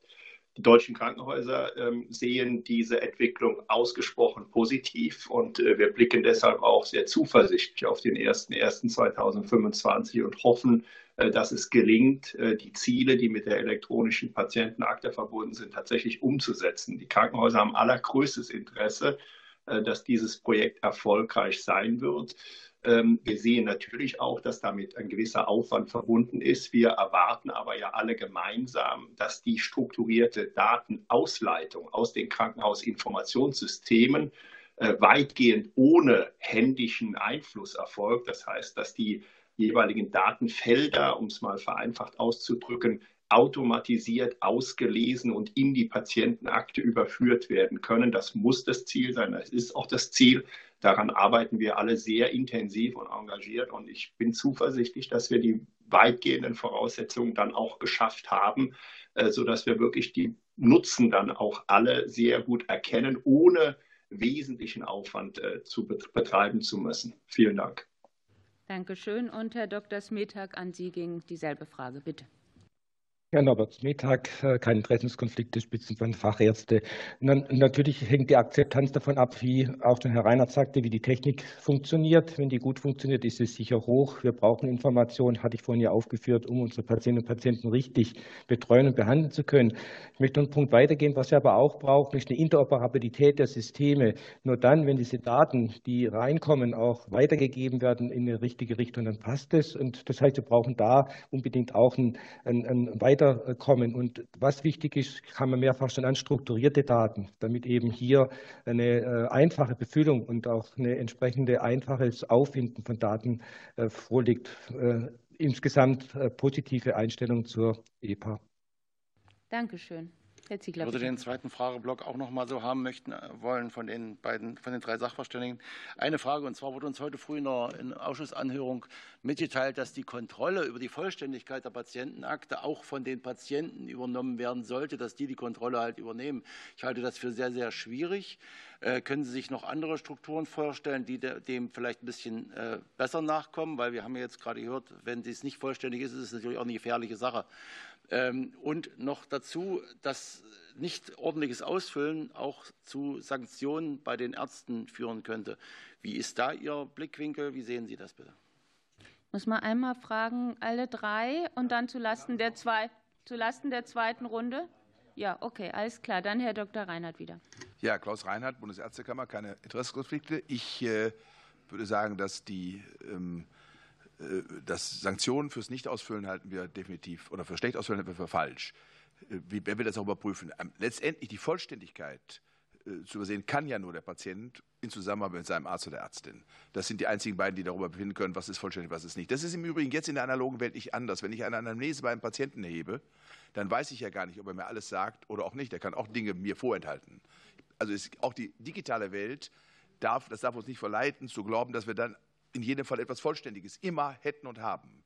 Wir wünschen uns das gerne, selbstverständlich, damit wir vernünftig und auch verantwortungsvoll handeln können und in Kenntnis aller Umstände, weil das gut ist für vorsorgliches und vernünftiges, umsichtiges Handeln. Und insofern muss man daran interessiert sein. Und ich glaube, dass Patientinnen und Patienten im Wesentlichen auch in der Interaktion mit Ärztinnen und Ärzten daran interessiert sein. Und für uns ist wesentlich die Einfachheit, das haben wir schon mehrfach gehört, des Tuns an der Stelle, die Praktikabilität. Sehr gut. Herr Dr. Gass, bitte. Ja, Gerhard Gast, Deutsche Krankenhausgesellschaft. Ich gehe davon aus, äh, und so ist das Gesetz ja auch angelegt, dass selbstverständlich die Patienten ähm, jederzeit die Möglichkeit haben, ihre eigene Akte zu überschauen äh, im Rahmen der Möglichkeiten, die man da überhaupt hat, so diese gesamte Komplexität zu erfassen. Dass es ja aber äh, nicht deren Aufgabe ist, diese zu kontrollieren in irgendeiner Art und Weise, sondern ich halte es natürlich für die Aufgabe der Leistungserbringer und da beziehe ich die Krankenhäuser, für die ich sprechen kann, selbstverständlich ein, dass wir pflichtgemäß die Daten, die wir in die elektronische Patientenakte zu überführen haben, auch in die elektronische Patientenakte überführen, wenn denn die Prozesse, die dafür notwendig sind, ich habe eben davon gesprochen, automatisiert auch tatsächlich funktionieren. Das ist eine technische Herausforderung, die wir lösen müssen, alle gemeinsam. Aber dann ist es natürlich Aufgabe der Leistungserbringer, ähm, dem Willen des Patienten gerecht zu werden, dass seine Daten vollständig in seiner Patientenakte letztlich auch auftauchen. Und insofern äh, würde ich jetzt hier nicht von Kontrollaufgabe der Patienten sprechen. Sie haben natürlich äh, die Möglichkeit und müssen die Möglichkeit haben, zu schauen, inwieweit sind denn Daten tatsächlich eingetragen. Insofern ist es eine Form von Kontrolle, aber es ist keine Pflichtaufgabe, die ich beim Patienten sehen würde. Dankeschön. Danke. Und Herr Dr. Smetag auch selber Fragenkomplex. Ja, no, aber Smetag, Spitzmann Fachärzte. Äh, ich denke auch, dass eine äh, Vollständigkeit äh, auch schwer zu kontrollieren ist, auch vom Patienten schwer zu kontrollieren ist. Deshalb hat der Herr Gast recht, es müssen die Leistungserbringer die Daten einpflegen. Ähm, nichtsdestotrotz ist auch das nicht eine Sicherheit für Vollständigkeit, weil ja nicht jeder Leistungserbringer unbedingt aufgesucht wird. Wichtig bleibt eben, dass zumindest ähm, klar ist, dass da keine Widersprüche waren und dass der Patient nach seinem Wissen zumindest davon ausgeht, dass da die vollständig ist, dass wir davon ausgehen, dass alle Daten, die wir brauchen, da drin sind. Vielen Dank. Und damit geht das Fragerecht an die Linke. Frau Vogler, bitte. Ja, vielen herzlichen Dank. Meine erste Frage geht an den Einzelsachverständigen Dr. André Zilch. Die Bundesregierung will ja eine niederschwellige Widerspruchsmöglichkeit. Gleichzeitig muss aber verhindert werden, dass Dritte die eigene Patientenakte löschen können. Bitte stellen Sie kurz dar, wie man so etwas datensicher gewährleisten könnte. Herr Dr. Zilch, Sie haben das Wort. André Zilch, Firma LSC, keine Interessenkonflikte. Zunächst gilt es herauszustellen, dass ein Widerspruch ein Antrag im Rahmen eines Verwaltungsverfahrens darstellt, nämlich auf Löschen der Patientenakte. Ein Antrag im Verwaltungsverfahren ist wiederum definiert als eine Willenserklärung eines Dritten an eine entscheidungsbefugte Stelle auf ein Handeln. Der dritte ist hierbei der Versicherte, die entscheidungsbefugte Stelle ist die Krankenkasse und das Handeln ist Krankenkasse lösche meine Patientenakte. Der Widerspruch ist zwar formfrei, dennoch muss er die zuvor genannten Elemente enthalten, und zwar entsprechend dem Schutzbedarf hoch der zu schützenden Daten. Für eine Willensbekundung auf hohem Vertrauensniveau muss auch die notwendige Identitätsprüfung, wer stellt den Antrag, auf einem hohen Niveau erfolgen. Aufgrund der mit der Löschung verbundenen Folgen muss diese Identitätsprüfung vor der Löschung erfolgen. Die Krankenkassen müssen also vorher wissen, dass der Widerspruch auch von der richtigen Person gestellt wurde. Ein Widerspruch, wie angedacht, mittels Brief als niederschwelliges Verfahren an eine Krankenkasse, scheidet aus mehreren Gründen aus. Aktuell sind keine Abläufe etabliert, um systematisch Unterschriften von Versicherten auf Echtheit zu prüfen. Und zweitens, die eingehende Post wird gescannt und die Originale bereits nach kurzer Zeit vernichtet. Dadurch werden dann auch die originalen Unterschriften vernichtet und somit geht die Beweiskraft dieser Unterschrift verloren. Eine Identitätsprüfung auf hohem Niveau ist bei Schreiben von Versicherten somit nicht möglich.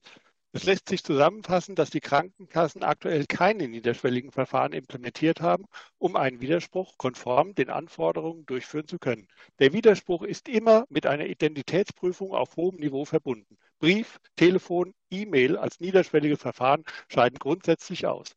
Dass die Krankenkassen sichere Verfahren zur Registrierung und Identifizierung implementieren müssen, wurde bereits 2003, 2004, also bereits vor 20 Jahren im Rahmen der Bitfire Sicherheitsarchitektur gemeinsam mit dem BNG festgelegt.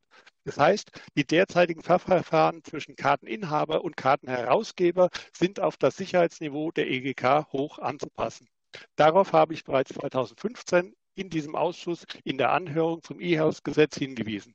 Dies entspricht der Forderung des BFDI in seiner Stellungnahme zum vorliegenden Entwurf, dass die EGKs persönlich zugestellt werden oder eine Nachidentifizierung stattfinden muss, bevor die EGK als Zugangsmittel zur ETI eingesetzt werden kann. Die notwendigen Fachverfahren wurden jedoch nicht implementiert. Das Fachverfahren Widerspruch muss natürlich ebenso den genannten Anforderungen genügen.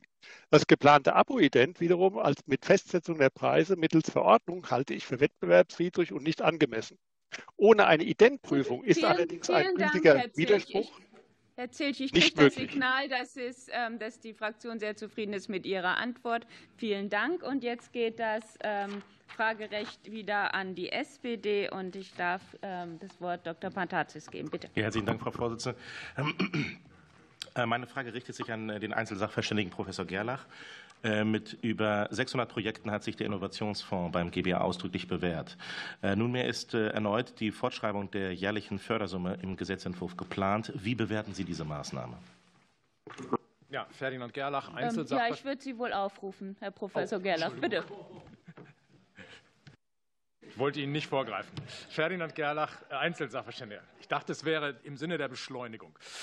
Ähm, wir geben ja in Deutschland im Gesundheitswesen enorme Summen aus. In der GKV im letzten Jahr 290 Milliarden Euro. Der Outcome ist aber vergleichsweise durchschnittlich. Das sehen wir an allen möglichen Stellen. Es wäre jetzt absurd, nicht zu untersuchen, ähm, ob die Mittel zielgerichtet eingesetzt werden, ob man sie vielleicht besser einsetzen könnte und was Innovationen in unserem Gesundheitssystem bewirken könnten. Und wenn man sich mal anschaut, wie andere Branchen damit umgehen, wie andere Branchen in Forschung und Entwicklung, in Innovation und Evaluation investieren, ja, dann kann man nur sagen, im deutschen Gesundheitssystem ist das, was in den Innovationsfonds geht, minimal. Also mit anderen Worten, man kann darüber diskutieren, ob das inhaltlich methodisch richtig ist. Man kann auch ordnungspolitisch darüber diskutieren, ob das der richtige Weg ist. Man kann darüber diskutieren, wie die Förderung ausgestaltet wird. Aber die Richtung stimmt, die Fortschreibung ist sinnvoll. Danke schön. Frau Stampfiewig, bitte. Danke schön. Meine Frage geht an den GBA, Herrn Professor Hecken. Die Bundesregierung plant die Integration von Medizinprodukten der hohen Risikoklasse 2b in das etablierte Fast-Track-Bewertungsverfahren niedriger Risikoklassen beim BfArM. Bitte geben Sie uns hierzu kurz eine Einschätzung. Herr Professor Hecken, bitte. Ja, äh, Josef Hecken, gemeinsamer Bundesausschuss, keine Interessenkonflikte. Herzlichen Dank für die Frage. Es ist ja bekannt, auch aus unserer Stellungnahme, dass wir äh, diese Integration der 2b-Risikoprodukte äh, in das Fast-Track-Verfahren ausdrücklich und mit aller Vehemenz ablehnen.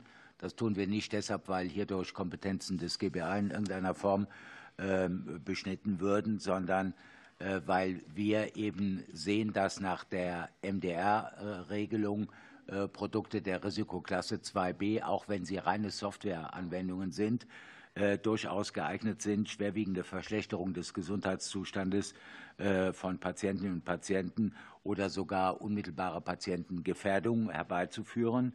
Ähm, wir haben es zum Teil mit aktiven Produkten, also nicht nur mit irgendwelchen äh, Überwachungsfunktionen zu tun, mit aktiven Produkten äh, zu tun, die zur langzeitigen Anwendung äh, für die Diagnose in klinischen Situationen, in denen der Patient in unmittelbarer Gefahr schwebt, eingesetzt werden. Und deshalb sagen wir, die Erweiterung und die Einbeziehung in das Fast-Track-Verfahren führt zu erheblichen äh, Gesundheits- und Haftungsrisiken. Ganz, ganz wichtig. Äh, entscheidend ist auch, dass der Fokus in diesem Fast-Track-Verfahren in erster Linie auf positiven Versorgungseffekten liegt. Bei 2b-Risikoprodukten geht es aber nicht um positive Versorgungseffekte, sondern um die sachgerechte Prüfung, ob damit Gefahren für Leib und Leben von Patientinnen und Patienten verbunden sind. Vor diesem Hintergrund sehen wir das derzeitige Verfahren als gut an. Danke schön. Und Herr Mende darf anschließen. Frau Vorsitzende, Frage an Frau Dr. Fix. Ähm, welche Potenziale birgt der vorgesehene Anschluss an die Telematikinfrastruktur von Pflegeeinrichtungen nunmehr erst bis Mitte 2025 und welche perspektivischen Vorteile erwarten Sie mit Blick auf die geplante Einführung der Telematikinfrastruktur 2.0 für die Akteursgruppe der Pflegedienste? Frau Dr. Fix, bitte schön. Ja, herzlichen Dank, Elisabeth Fix für die BAGFW. Keine Interessenskonflikte. Wir sehen große Potenziale in der Anbindung der Pflegedienste und Pflegeeinrichtungen an die TI, begrüßen dass mit dem Digitalgesetz eine Harmonisierung der Fristen an das PÜC erfolgt ist, da gegenwärtig nur im Grunde KIM nutzbar ist. Äh, daraus äh, sind noch nicht große Effekte zu erzielen. Große Effekte werden aber zu erzielen sein, wenn die EHKP ähm, ans Netz geht. Und hier fordern wir dass die Einführung der EHKP nicht erst verschoben wird auf den 1.7.26, sondern gleich nach dem Anschluss der Pflegeeinrichtungen zum 1.10.25 erfolgt. Es ist ein hohes Potenzial da. Den Pflegediensten bleiben Wege erspart. Der Versicherte kommt schneller zur Leistung und die Abrechnung kann digital erfolgen. Insgesamt also eine Beschleunigung und ähm, ähm, Vorteile für alle äh, Betroffenen. Äh, sodass wir hier ähm, tatsächlich bei der EHKP Handlungsbedarf sehen. Danke schön. Danke, Frau Dr. Fix. Frau Behrens, bitte schön. Vielen Dank. Meine nächste Frage geht an den GKV-SV. Es besteht das berechtigte Interesse des GKV-SV, auch beim Beschäftigtenverzeichnis der ambulanten Pflege in regelmäßigen Abständen einen pseudonymisierten Gesamtdatensatz zu erhalten. Welche Vorteile böte eine solche Regelung? Frau Dr. Pfeiffer. Vielen Dank, Pfeiffer, GKV-Spitzenverband. Ähm, ja, das Problem ist hier, es gibt eine gesetzliche Regelung dazu, die äh, diese Daten äh, für die Kassen nutzbar machen soll. Aber wie es im Moment aussieht, ist es so, dass äh, hier ein äh, technischer Entwurf des BfArM vorliegt, äh, was diese Datenschnittstelle so gestaltet, dass bei jedem einzelnen Fall die Kassen äh, das, den Abruf von diesem Verzeichnis machen müssen. Hier wäre unser Vorschlag, und da gibt es wohl auch entsprechende Unterstützung, das müsste aber gesetzlich nachgezogen werden, damit es eine entsprechende Rechtsgrundlage gibt, dass ähm, die Kassen dieses Verzeichnis regelmäßig ähm, als Gesamtdaten Datensatz zur Verfügung gestellt bekommen. Wir haben heute ähnliche Zusammenhänge, dass die ITSG, dass die Informationstechnische Servicestelle der GKV die äh, Daten aus den Arztverzeichnissen etc. Zur, äh, zur Verfügung stellen kann. Das würde das, den Aufwand erleichtern. Aber wie gesagt, hier braucht es eine gesetzliche Klarstellung, damit das auch möglich wird. Vielen Dank. Eine knappe Minute, Herr Miewes. Ja, vielen Dank. Meine Frage geht an Herrn Bayer vom Hausärztinnenverband. Herr Bayer, zum Thema Wiederholungsrezepte. Das E-Rezept kann Wiederholungsrezepte.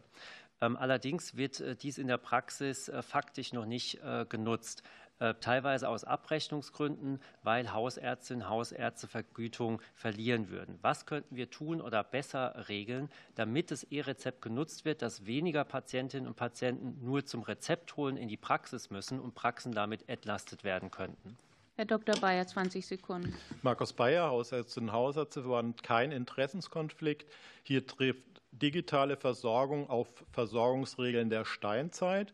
Wir brauchen eine Umdefinition des Arzt-Patient-Kontakts. Der muss nämlich immer persönlich sein. So geht es nicht. Und wir haben Quartalsdenken. Wir müssen die Quartalsbezug abschaffen. Wir müssen im Moment Chroniker und Chroniker zweimal im Quartal einbestellen, also achtmal im Jahr, auch wenn sie stabil sind, um wirtschaftlich zu überleben. Wenn wir Dauerrezepte leben wollen, dann brauchen wir genau an den zwei Stellen dringend eine Nachbesserung. Dankeschön. Und jetzt geht das Fragerecht wieder an die Union. Wir haben noch fünf Minuten. Frau Stöcker, bitte. Vielen Dank, Frau Vorsitzende. Meine Frage geht an die Bundespsychotherapeutenkammer und an den Verband der Ersatzkassen. Welche Vor- und Nachteile sehen Sie durch eine Aufgabe der Begrenzungen in der telemedizinischen Behandlung, insbesondere für die ambulante Psychotherapie? Können durch eine Flexibilisierung der Videobehandlung in der Psychotherapie mehr Patienten versorgt werden? Herr Dr. Melkorb, bitte schön. Nikolaus Melkop, Bundespsychotherapeutenkammer, keine Interessenskonflikte. Danke für die Frage.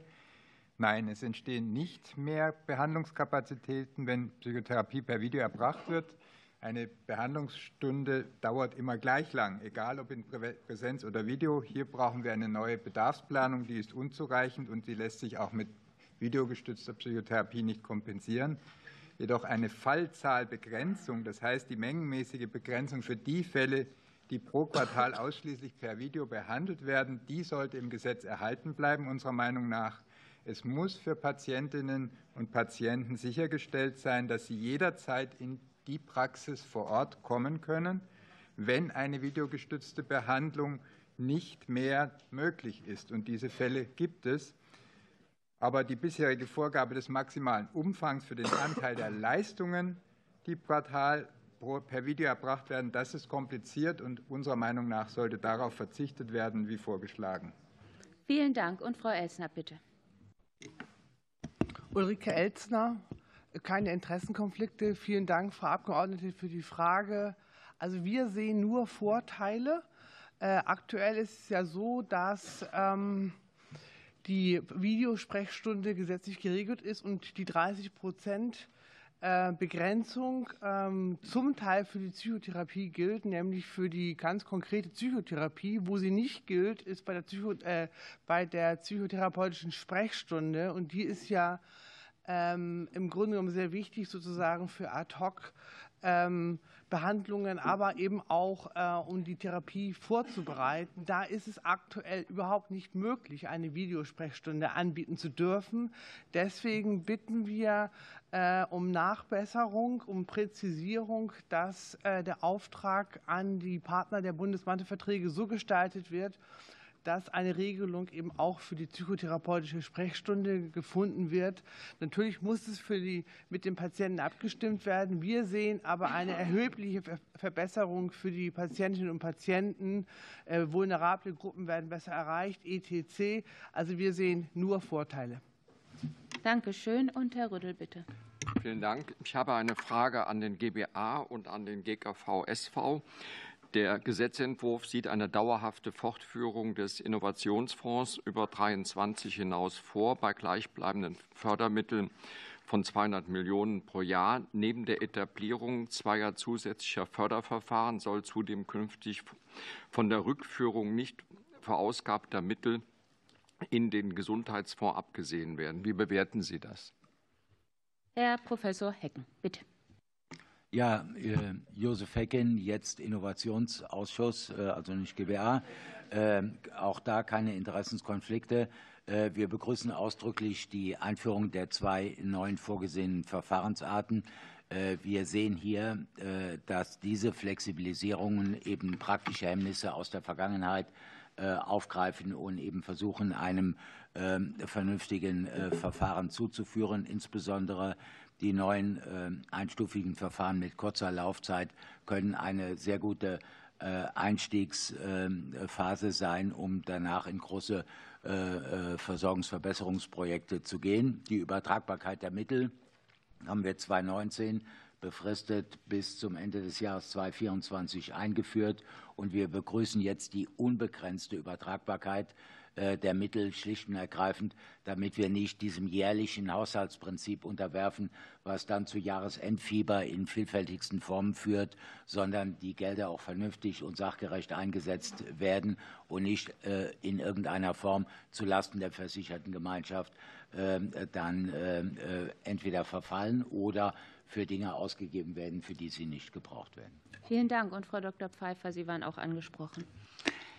Vielen Dank, Pfeiffer, GKV Spitzenverband. Ähm, wir unterstützen die Zielsetzung des Innovationsfonds, die äh, Versorgung weiterzuentwickeln und zu verbessern insbesondere natürlich auch die intersektoralen Schnittstellen zu optimieren. Allerdings äh, sehen wir die vorgesehenen Neuregelungen kritisch. Äh, erstens ist es nicht Aufgabe der Beitragszahler, Forschung zu finanzieren. Das ist ein ganz grundsätzliches Problem bei dem Innovationsfonds. Zweitens äh, haben wir jetzt äh, ja schon mehrfach eine Verlängerung äh, der Regelung des Innofonds bekommen. Wir sehen nach wie vor keinen eindeutigen Erfolgsnachweis. Deswegen sind wir der Auffassung, dass es zunächst erneut eine befristete Verlängerung geben sollte. Äh, wir haben jetzt dann äh, nebeneinander drei Förderverfahren mit unterschiedlichen Anforderungen. Da befürchten wir auch Unklarheiten, äh, auch gerade in Bezug auf die Zielsetzung des Fonds. Wir finden es positiv, dass die Förderquoten für den themenspezifischen und themenoffenen Bereich entfallen, aber also die Flexibilität erhöht wird. Wir sehen allerdings das jährliche Fördervolumen als zu hoch an. Ähm, die 200 Millionen Euro sind in den letzten Jahren mehrfach unterschritten worden, äh, weil es eben keine förderfähigen äh, Projekte gegeben hat, die sinnvollerweise gefördert äh, wurden. Wir sollen sehen auch die Mittelübertragbarkeit ähm, nicht, äh, halten es nicht für richtig, die unbegrenzt vorzusehen. Äh, es sollte äh, dem gegenüber, nicht dem gegenüber eine Rückübertragung an den Gesundheitsfonds und damit die Krankenkassen vorgesehen werden, damit die nicht verausgabten Mittel wieder den Kassen zur Verfügung stehen. Dankeschön. Dann sind für die dritte Runde jetzt noch zweieinhalb Minuten. Und jetzt haben Bündnis 90 Die Grünen das Wort. Dr. Dahm, nur, ähm, dass Sie das alles nachvollziehen können. Wir können keine halben Minuten und so einstellen. Ne? Manchmal muss ich vorher abbrechen, manchmal ein bisschen länger laufen, je nachdem, was einstellbar ist. Jetzt machen wir sieben Minuten und wir lassen 45 Sekunden länger laufen. Bitte. Vielen Dank, Frau Vorsitzende. Ich würde gerne den Einzelsachverständigen Professor Gerlach äh, weiterfragen wollen. Äh, die, der Mehrwertnutzen für die Patientenversorgung, das ist ja das Kernanliegen bei der Neuregulatorik der äh, elektronischen Patientenakte. Inwieweit sehen, wir, sehen Sie die ähm, äh, Installierung von wichtigen Funktionen wie zum Beispiel den Arzneimittelrückruf als eine digitale Form des roten Handbriefs oder auch die Hinterlegung einer Entscheidung zur Organspende oder zum Patientenwillen ähm, äh, für wichtig an in der EPA. Herr Professor Gerlach, bitte. Ja, das sind äh, sehr gute Beispiele, die zeigen, Ferdinand Gerlach, Einzelsachverständiger. Äh, das sind sehr gute Beispiele, die zeigen, wo der Nutzen der EPA sein könnte. Also wenn Sie jetzt Ihr Auto ähm, betrachten, es gibt Probleme mit den Bremsen. Das kann jederzeit vom Hersteller zurückgerufen werden. Sie können jederzeit kontaktiert werden. Wenn Sie aber aus der Apotheke ein Arzneimittel abholen, was wenig später vom Markt genommen wird, wo es einen Chargenrückruf gibt, erfahren Sie davon nichts. Die rote Handbriefe werden in Deutschland per Post verschickt, und zwar an Ärzte und Apotheker. Der Patient bleibt ahnungslos. In der EPA der Zukunft können wir die Chargennummer bei der Abgabe in der Apotheke hinterlegen. Und gibt es dann ein Problem, kann der Patient direkt, gezielt und ohne Verzögerung informiert werden. Das ist übrigens nicht selten. Das ist im letzten Jahr 170 Mal passiert, 170 Chargenrückrufe. Man sieht also das enorme Potenzial für die Arzneimitteltherapiesicherheit. Das zweite Thema Organ und Gewebespenden und Patientenverfügung, es ist eigentlich ein Unding, dass wir in Deutschland nach wie vor dieses Thema nicht geregelt haben. Es ist ethisch und medizinisch nicht hinnehmbar und nachvollziehbar, dass wir da einen solchen Rückstand gegenüber anderen Ländern haben. Hätten wir den Organspendeausweis in der EPA und die Patientenverfügung dort drin, dann hätten wir das an Ort jederzeit verfügbar. Patienten können, so wird das in vielen europäischen Ländern gemacht, selber ihre Präferenzen wählen. Sie können es jederzeit einsehen, sie können es ändern und vor allen Dingen ist es da, wenn es gebraucht wird. Ja, in Estland vielleicht noch eine Ergänzung ist sogar die Körperspende nach dem Tod und die Frage, ob man Bluttransfusionen akzeptiert oder nicht, Teil der EPA. Ein Klick für alle Bürgerinnen und Bürger, ganz einfach, transparent auswählbar. Mhm, Dankeschön, Herr Dr. Damm. Vielen Dank, Frau Vorsitzende. Ich würde weiter den Verband der Universitätskliniker Deutschland fragen wollen. In der Pandemie gab es ja schon sehr umfangreiche Regelungen die, äh, zur Abrechnung. Was denn? Zur, eben? Alles zur, gut. Äh, zur Abrechenbarkeit von ähm, telemedizinisch, ähm, äh, also per Video oder Telefon erbrachten Leistungen. Inwieweit sehen Sie es für sachgerecht und notwendig an, dass sämtliche von Universitätsambulanzen erbrachte Leistungen auch telemedizinisch entsprechend abgerechnet werden können? Herr Bussmann, bitte. Ja, Jens Bussmann, VOD, keine Interessenskonflikte. Vielen Dank für die Frage. Ja, die Vorteile einer telemedizinischen Versorgung, insbesondere von Videosprechstunden, haben ja vor mir schon Herr Knieps und auch Herr Hagert sehr zutreffend beschrieben. Und gerade in Hochschulambulanzen mit ihrem besonderen Auftrag und auch der besonderen Expertise, die dort vorgehalten werden, halten wir es für sehr wichtig, dass wir auch dort regelhaft die Videosprechstunde beispielsweise etablieren können. Warum? Weil wir dort halt viele Patientinnen und Patienten haben, die weite Wege auf sich nehmen, die äh, große Lasten haben äh, aufgrund ihrer Erkrankung, um dort auch in die Ambulanzen zu kommen und insofern wäre es ein großer Vorteil beispielsweise für Eltern, die dauer- oder permanent mit ihren Kindern in diesen Hochschulambulanzen müssten. Immobile Patienten würden davon Patienten äh, profitieren oder auch sonstige chronisch Erkrankte. Daher glauben wir, sollte man die Videosprechstunden im Paragraphen 120 Absatz 2 SGB V entsprechend etablieren, was auch dazu führt, dass wir beispielsweise, und das ist ja Auftrag auch der Hochschulambulanzen, auch den medizinischen Nachwuchs an diese Technologie heranführen können. Vielen Dank. Dankeschön, Herr Dr. Damm. Vielen Dank, Frau Vorsitzende. Ich würde weiter den äh, äh, Verein der Medizinrechtanwälte fragen wollen. Ähm, ist es aus Ihrer Sicht notwendig, äh, gesetzlich zu regeln, dass Leistungserbringer auch Daten aus der EPA mit in ihre Behandlungsentscheidung einbeziehen müssen? Oder ist das einfach so nebenher nice to have sozusagen, was es so gibt? Oder ist das Gegenstand der Unterlagen, die zu berücksichtigen sind? Spielt das eine Rolle? Herr Heinemann, bitteschön. Ja, ähm, Heinemann Medizinrechtsanwälte e.V. Ich halte es für sehr wichtig, dass ähm, Ärzte jetzt äh, Daten aus der EPA mit einbeziehen. Das bezieht sich zum Beispiel auf äh, bildgebende Verfahren, auf Laborergebnisse und die Medikamente hatten wir schon angesprochen. Ähm, es werden dadurch Doppeluntersuchungen vermieden. Es werden dadurch äh, beispielsweise Laborergebnisse mit vorherigen Laborergebnissen verglichen und so weiter. Es ist natürlich völlig klar, dass das bei Notfallindikationen nicht möglich ist. Also da kann man jetzt nicht groß noch in die EPA schauen, was ist da schon gemacht worden, sondern da muss man handeln. Aber grundsätzlich sollte das mit einbezogen werden und grundsätzlich sollte das aus meiner Sicht auch ähm, gesetzlich so geregelt werden, dass diese Daten mit einzubeziehen sind. Wir haben ja auch oft damit zu tun, wenn wir jetzt verschiedene Behandlungsunterlagen von Patienten ähm, anfordern, dass dort äh, auch auf Angaben der Patienten hin selbst bestimmte Angaben gar nicht stimmen. Ne? Dass, dass die Anamnese falsch ist, jetzt nicht, weil der Arzt was falsch macht, sondern weil der Patient falsche Angaben macht. Und wenn diese Daten jetzt an anderer Stelle objektiviert wurden, also dass man sieht, es stimmt nicht, was der Patient gesagt hat, er hat eine ganz andere Erkrankung, dann kann man das ähm, natürlich auch mit einbeziehen. Also ich denke mal, das ist sehr wichtig, dass das mit einbezogen wird. Dankeschön. Dankeschön. Herr Dr. Dahmen, Sie haben noch Zeit, bitte. Ja, äh, vielen Dank, Frau Vorsitzende. Ich würde gerne eine Frage an die KBV stellen wollen. Zurzeit ist es so, dass äh, Beratungsärzte auf äh, der Notfallnummer 11617 nur Videoleistungen nach EBM abrechnen können. Würden Sie es für adäquat und notwendig erachten, dass auch die telefonische Beratung äquivalent zur Videoberatung abgerechnet werden könnte? Frau Dr. Steiner, das geht an Sie. Bitte schön. Ja, vielen Dank, Frau Vorsitzende Sibylle Steiner für die Kassenärztliche Bundesvereinigung. Keine Interessenskonflikte. Vielen Dank für die Frage, Herr Dahmen.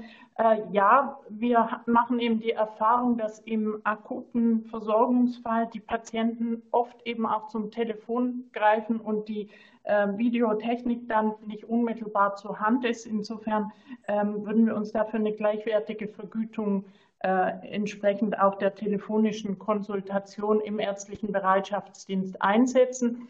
Es gibt auch Beispiele, ähm, wie zum Beispiel in der KV Nordrhein, die im Rahmen der Infekte, hohen Infektwelle bei den Kindern im vergangenen äh, Winter ja auch ähm, die Notdienstpraxen entlastet hat durch ein Videoangebot.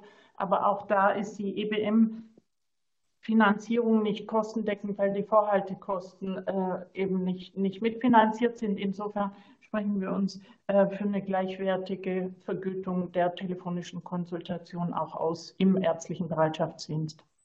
Vielen Dank.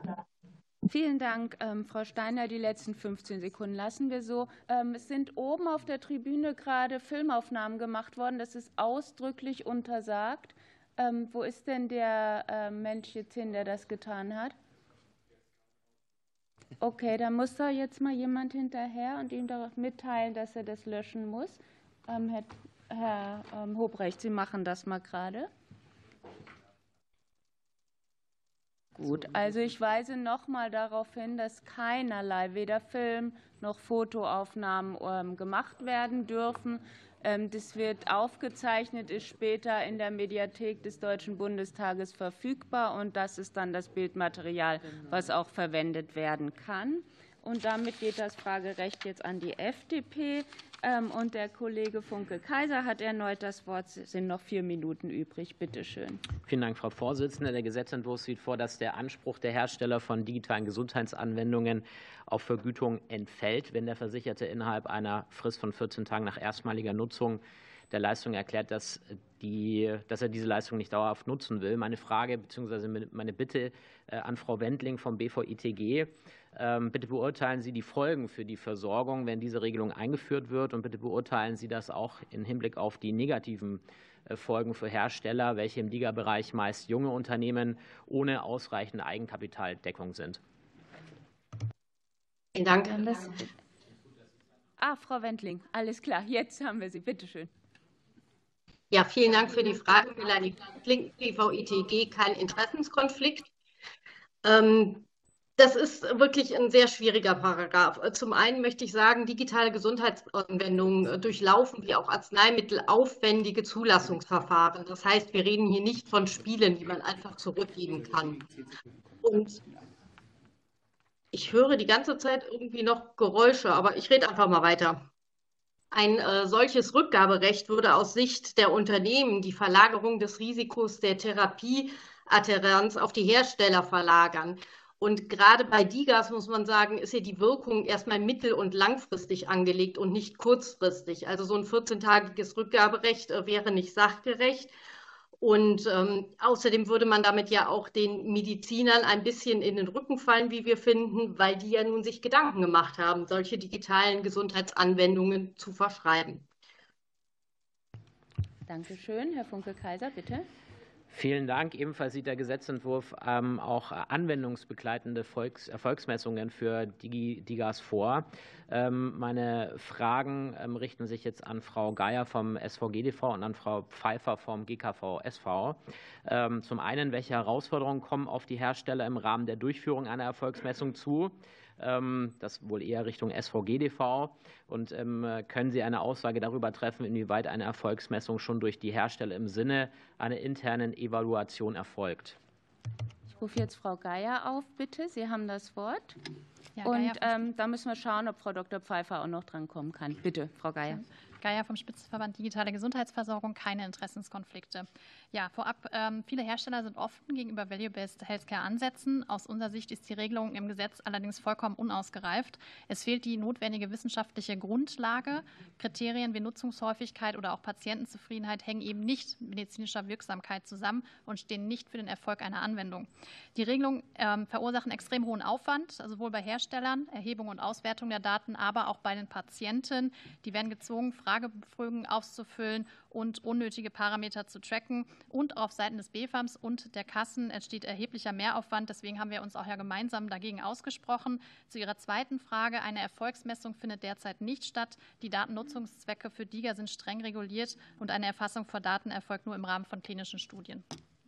Gut, jetzt kann ich doch noch Frau Dr. Pfeiffer dran nehmen, weil es war eine Minute zu wenig eingestellt. Sie haben das Wort. Ja, vielen Dank, äh, Pfeiffer, GKV Spitzenverband. Äh, an der Stelle kann ich sagen, wir sehen das ganz genauso. Wir sehen diese Problematik der Messung der Parameter genauso und äh, haben deswegen auch gemeinsam hier ähm, entsprechend die Politik angeschrieben. Jetzt haben Sie sogar noch eine Minute. Was machen Sie damit?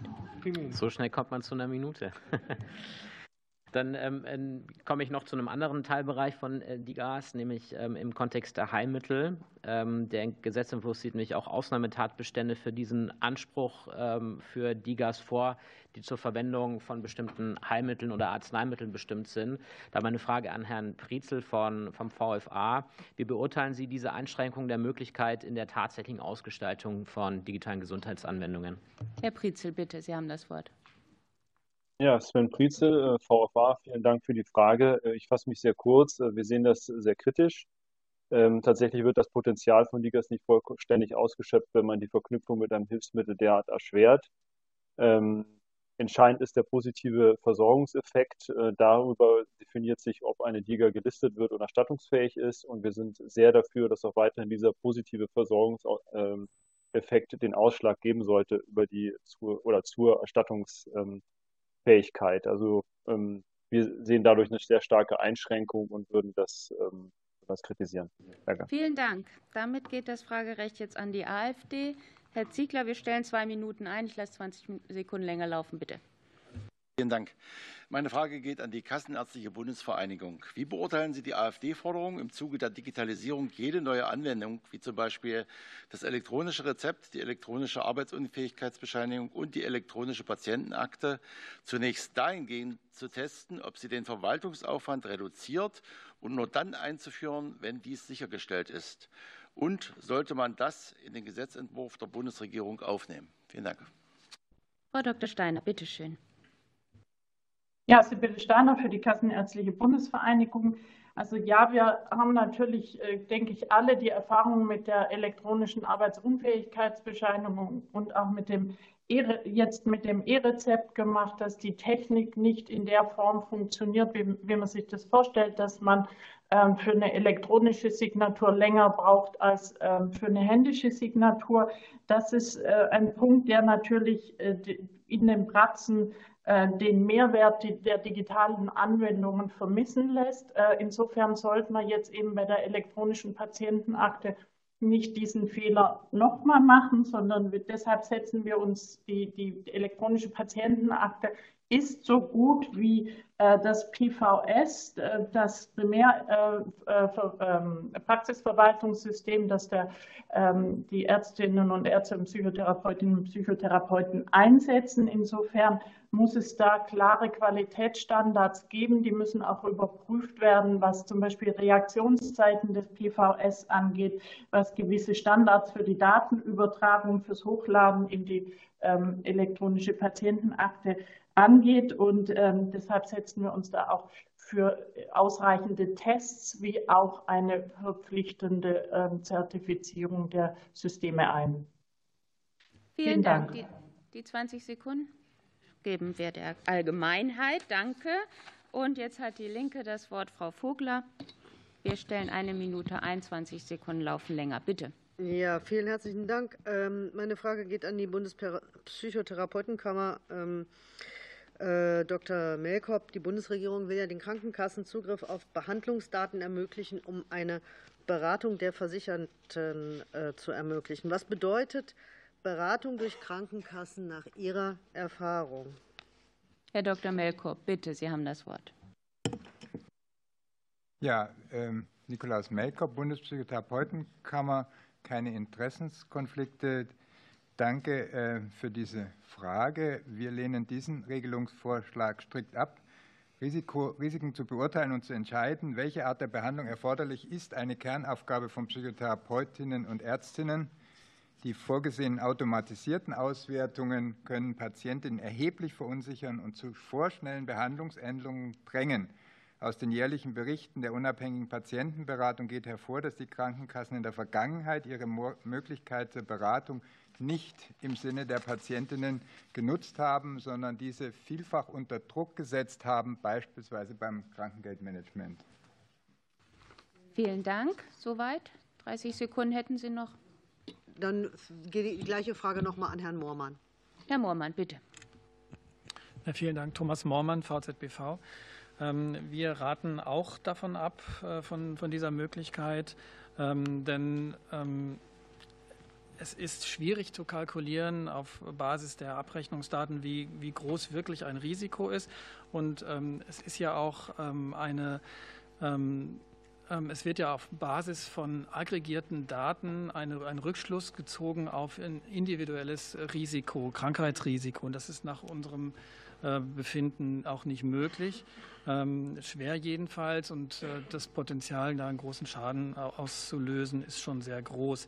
Diese ähm, Erkenntnis aus der UPD-Beratung teilen wir. Wir haben auch in der Verbraucherberatung die Rückmeldung dass ähm, Einfluss genommen wird ähm, äh, immer wieder auf ähm, Versorgungsentscheidungen und auch Risikoselektion durchaus stattfindet von den Krankenkassen, also gerade beim Krankengeldbezug, dass äh, Druck gemacht wird, auch den Arbeitsvertrag zu kündigen.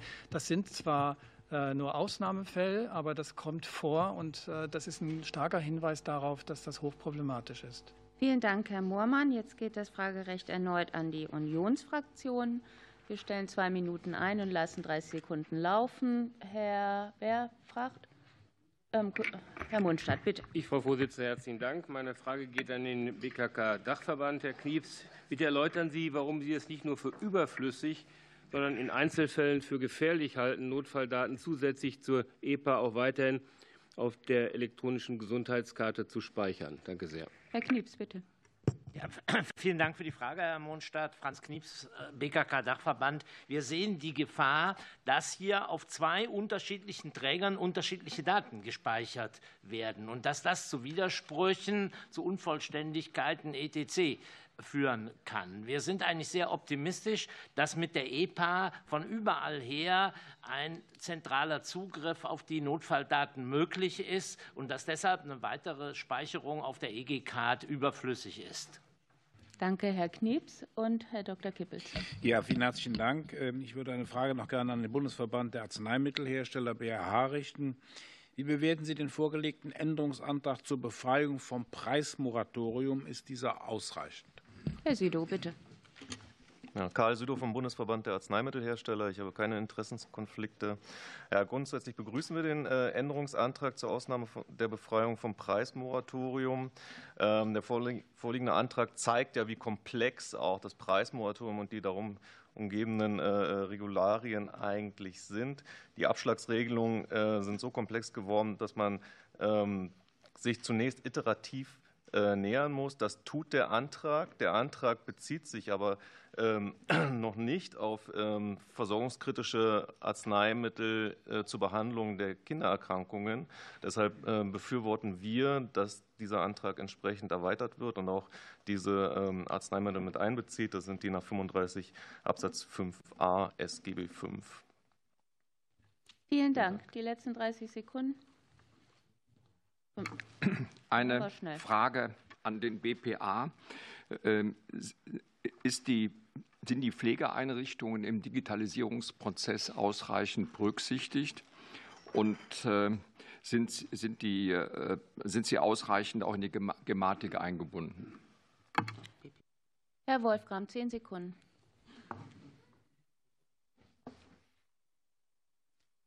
Bitte. Sind Sie online dabei, soweit wir wissen.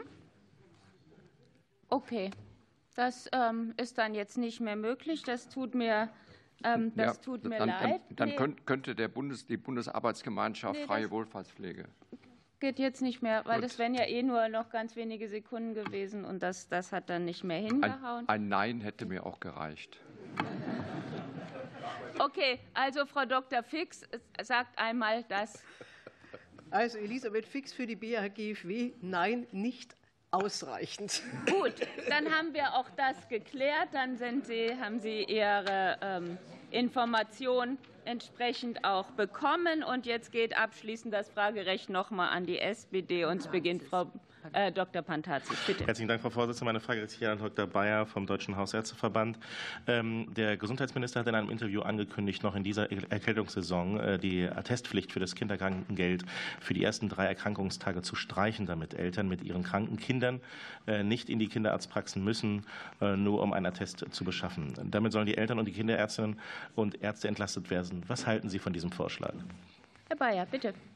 Markus Bayer, Hausärztinnen und Hausärzteverband. Ich kann da guten Gewissens antworten, weil je nach Region und Alter bis zu 40 Prozent der kinderjugendärztlichen Versorgung auch in hausärztlicher Hand sind. Äh, eines der grundlegenden Probleme unseres Gesundheitssystems derzeit und der Weiterentwicklung ist, dass wir oft nicht am Bedarf, sondern an Bedürfnissen uns orientieren. Hier ist es zum Glück umgekehrt. Äh, die Behandlung von Attestitis ist kein äh, Behandlungsbedarf und deshalb sind wir froh, äh, wenn solche bürokratischen Regeln zugunsten von Behandlung zurückgetreten werden.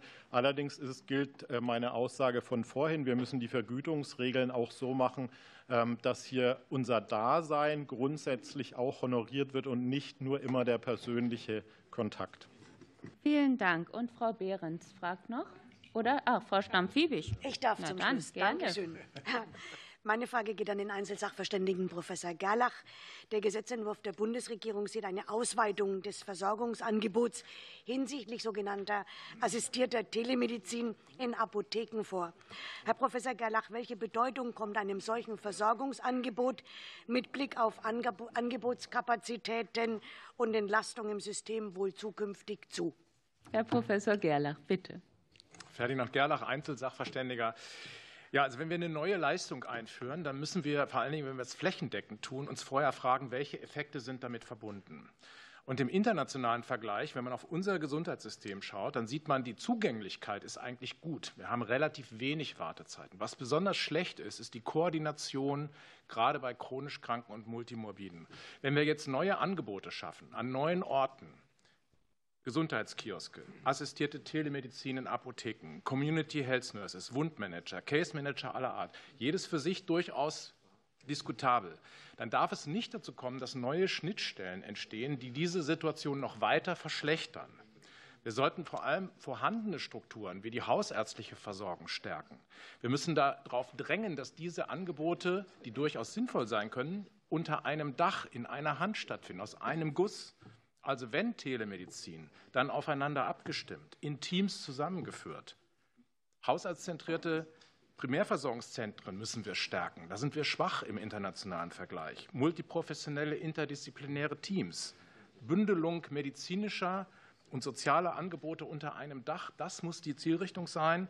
Und wenn wir das aus einer Hand machen, dann werden auch die Patienten besser versorgt. Wir haben weniger Effizienzverluste und mehr gesundheitlichen Gewinn.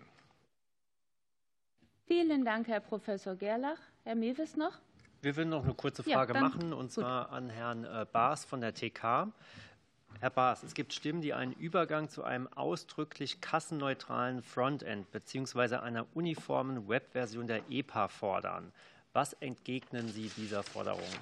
Herr Dr. Baas, 30 Sekunden. Jens Baas für die Technik der Krankenkasse von dieser Forderung halt erwartungsgemäß gar nichts. Ähm, ich glaube, dass wir hier ein Thema des Wettbewerbs haben, wo es darum geht, die dahinterliegende Technologie für alle einheitlich zu haben. Ich glaube, das muss so sein. Aber davor Wettbewerb zu setzen und dort auch mit konkurrierenden Angeboten voneinander abheben zu können. Ich glaube, davon profitieren die Versicherten. Und zu glauben, dass eine Einheitlichkeit zu besseren Ergebnissen führt, hat sich eigentlich nirgends in der Welt jemals bewährt. Vielen Dank, Herr Dr. Baas. Damit sind wir am Ende dieser Anhörung angekommen. Ich darf allen ganz herzlich danken für Ihre kenntnisreichen Ausführungen. Das wird jetzt in die parlamentarischen Beratungen ein Zug nehmen, ist ähm, für uns sehr wichtig gewesen. Ich darf noch mal herzlich danken für Ihre Flexibilität. Und ähm, wir machen jetzt schnellste Umbauten, weil wir in zwei Minuten die nächste Anhörung ähm, beginnen wollen. Einige von Ihnen werden ja dabei bleiben. Den anderen wünsche ich einen guten Nachhauseweg. Vielen Dank und Tschüss.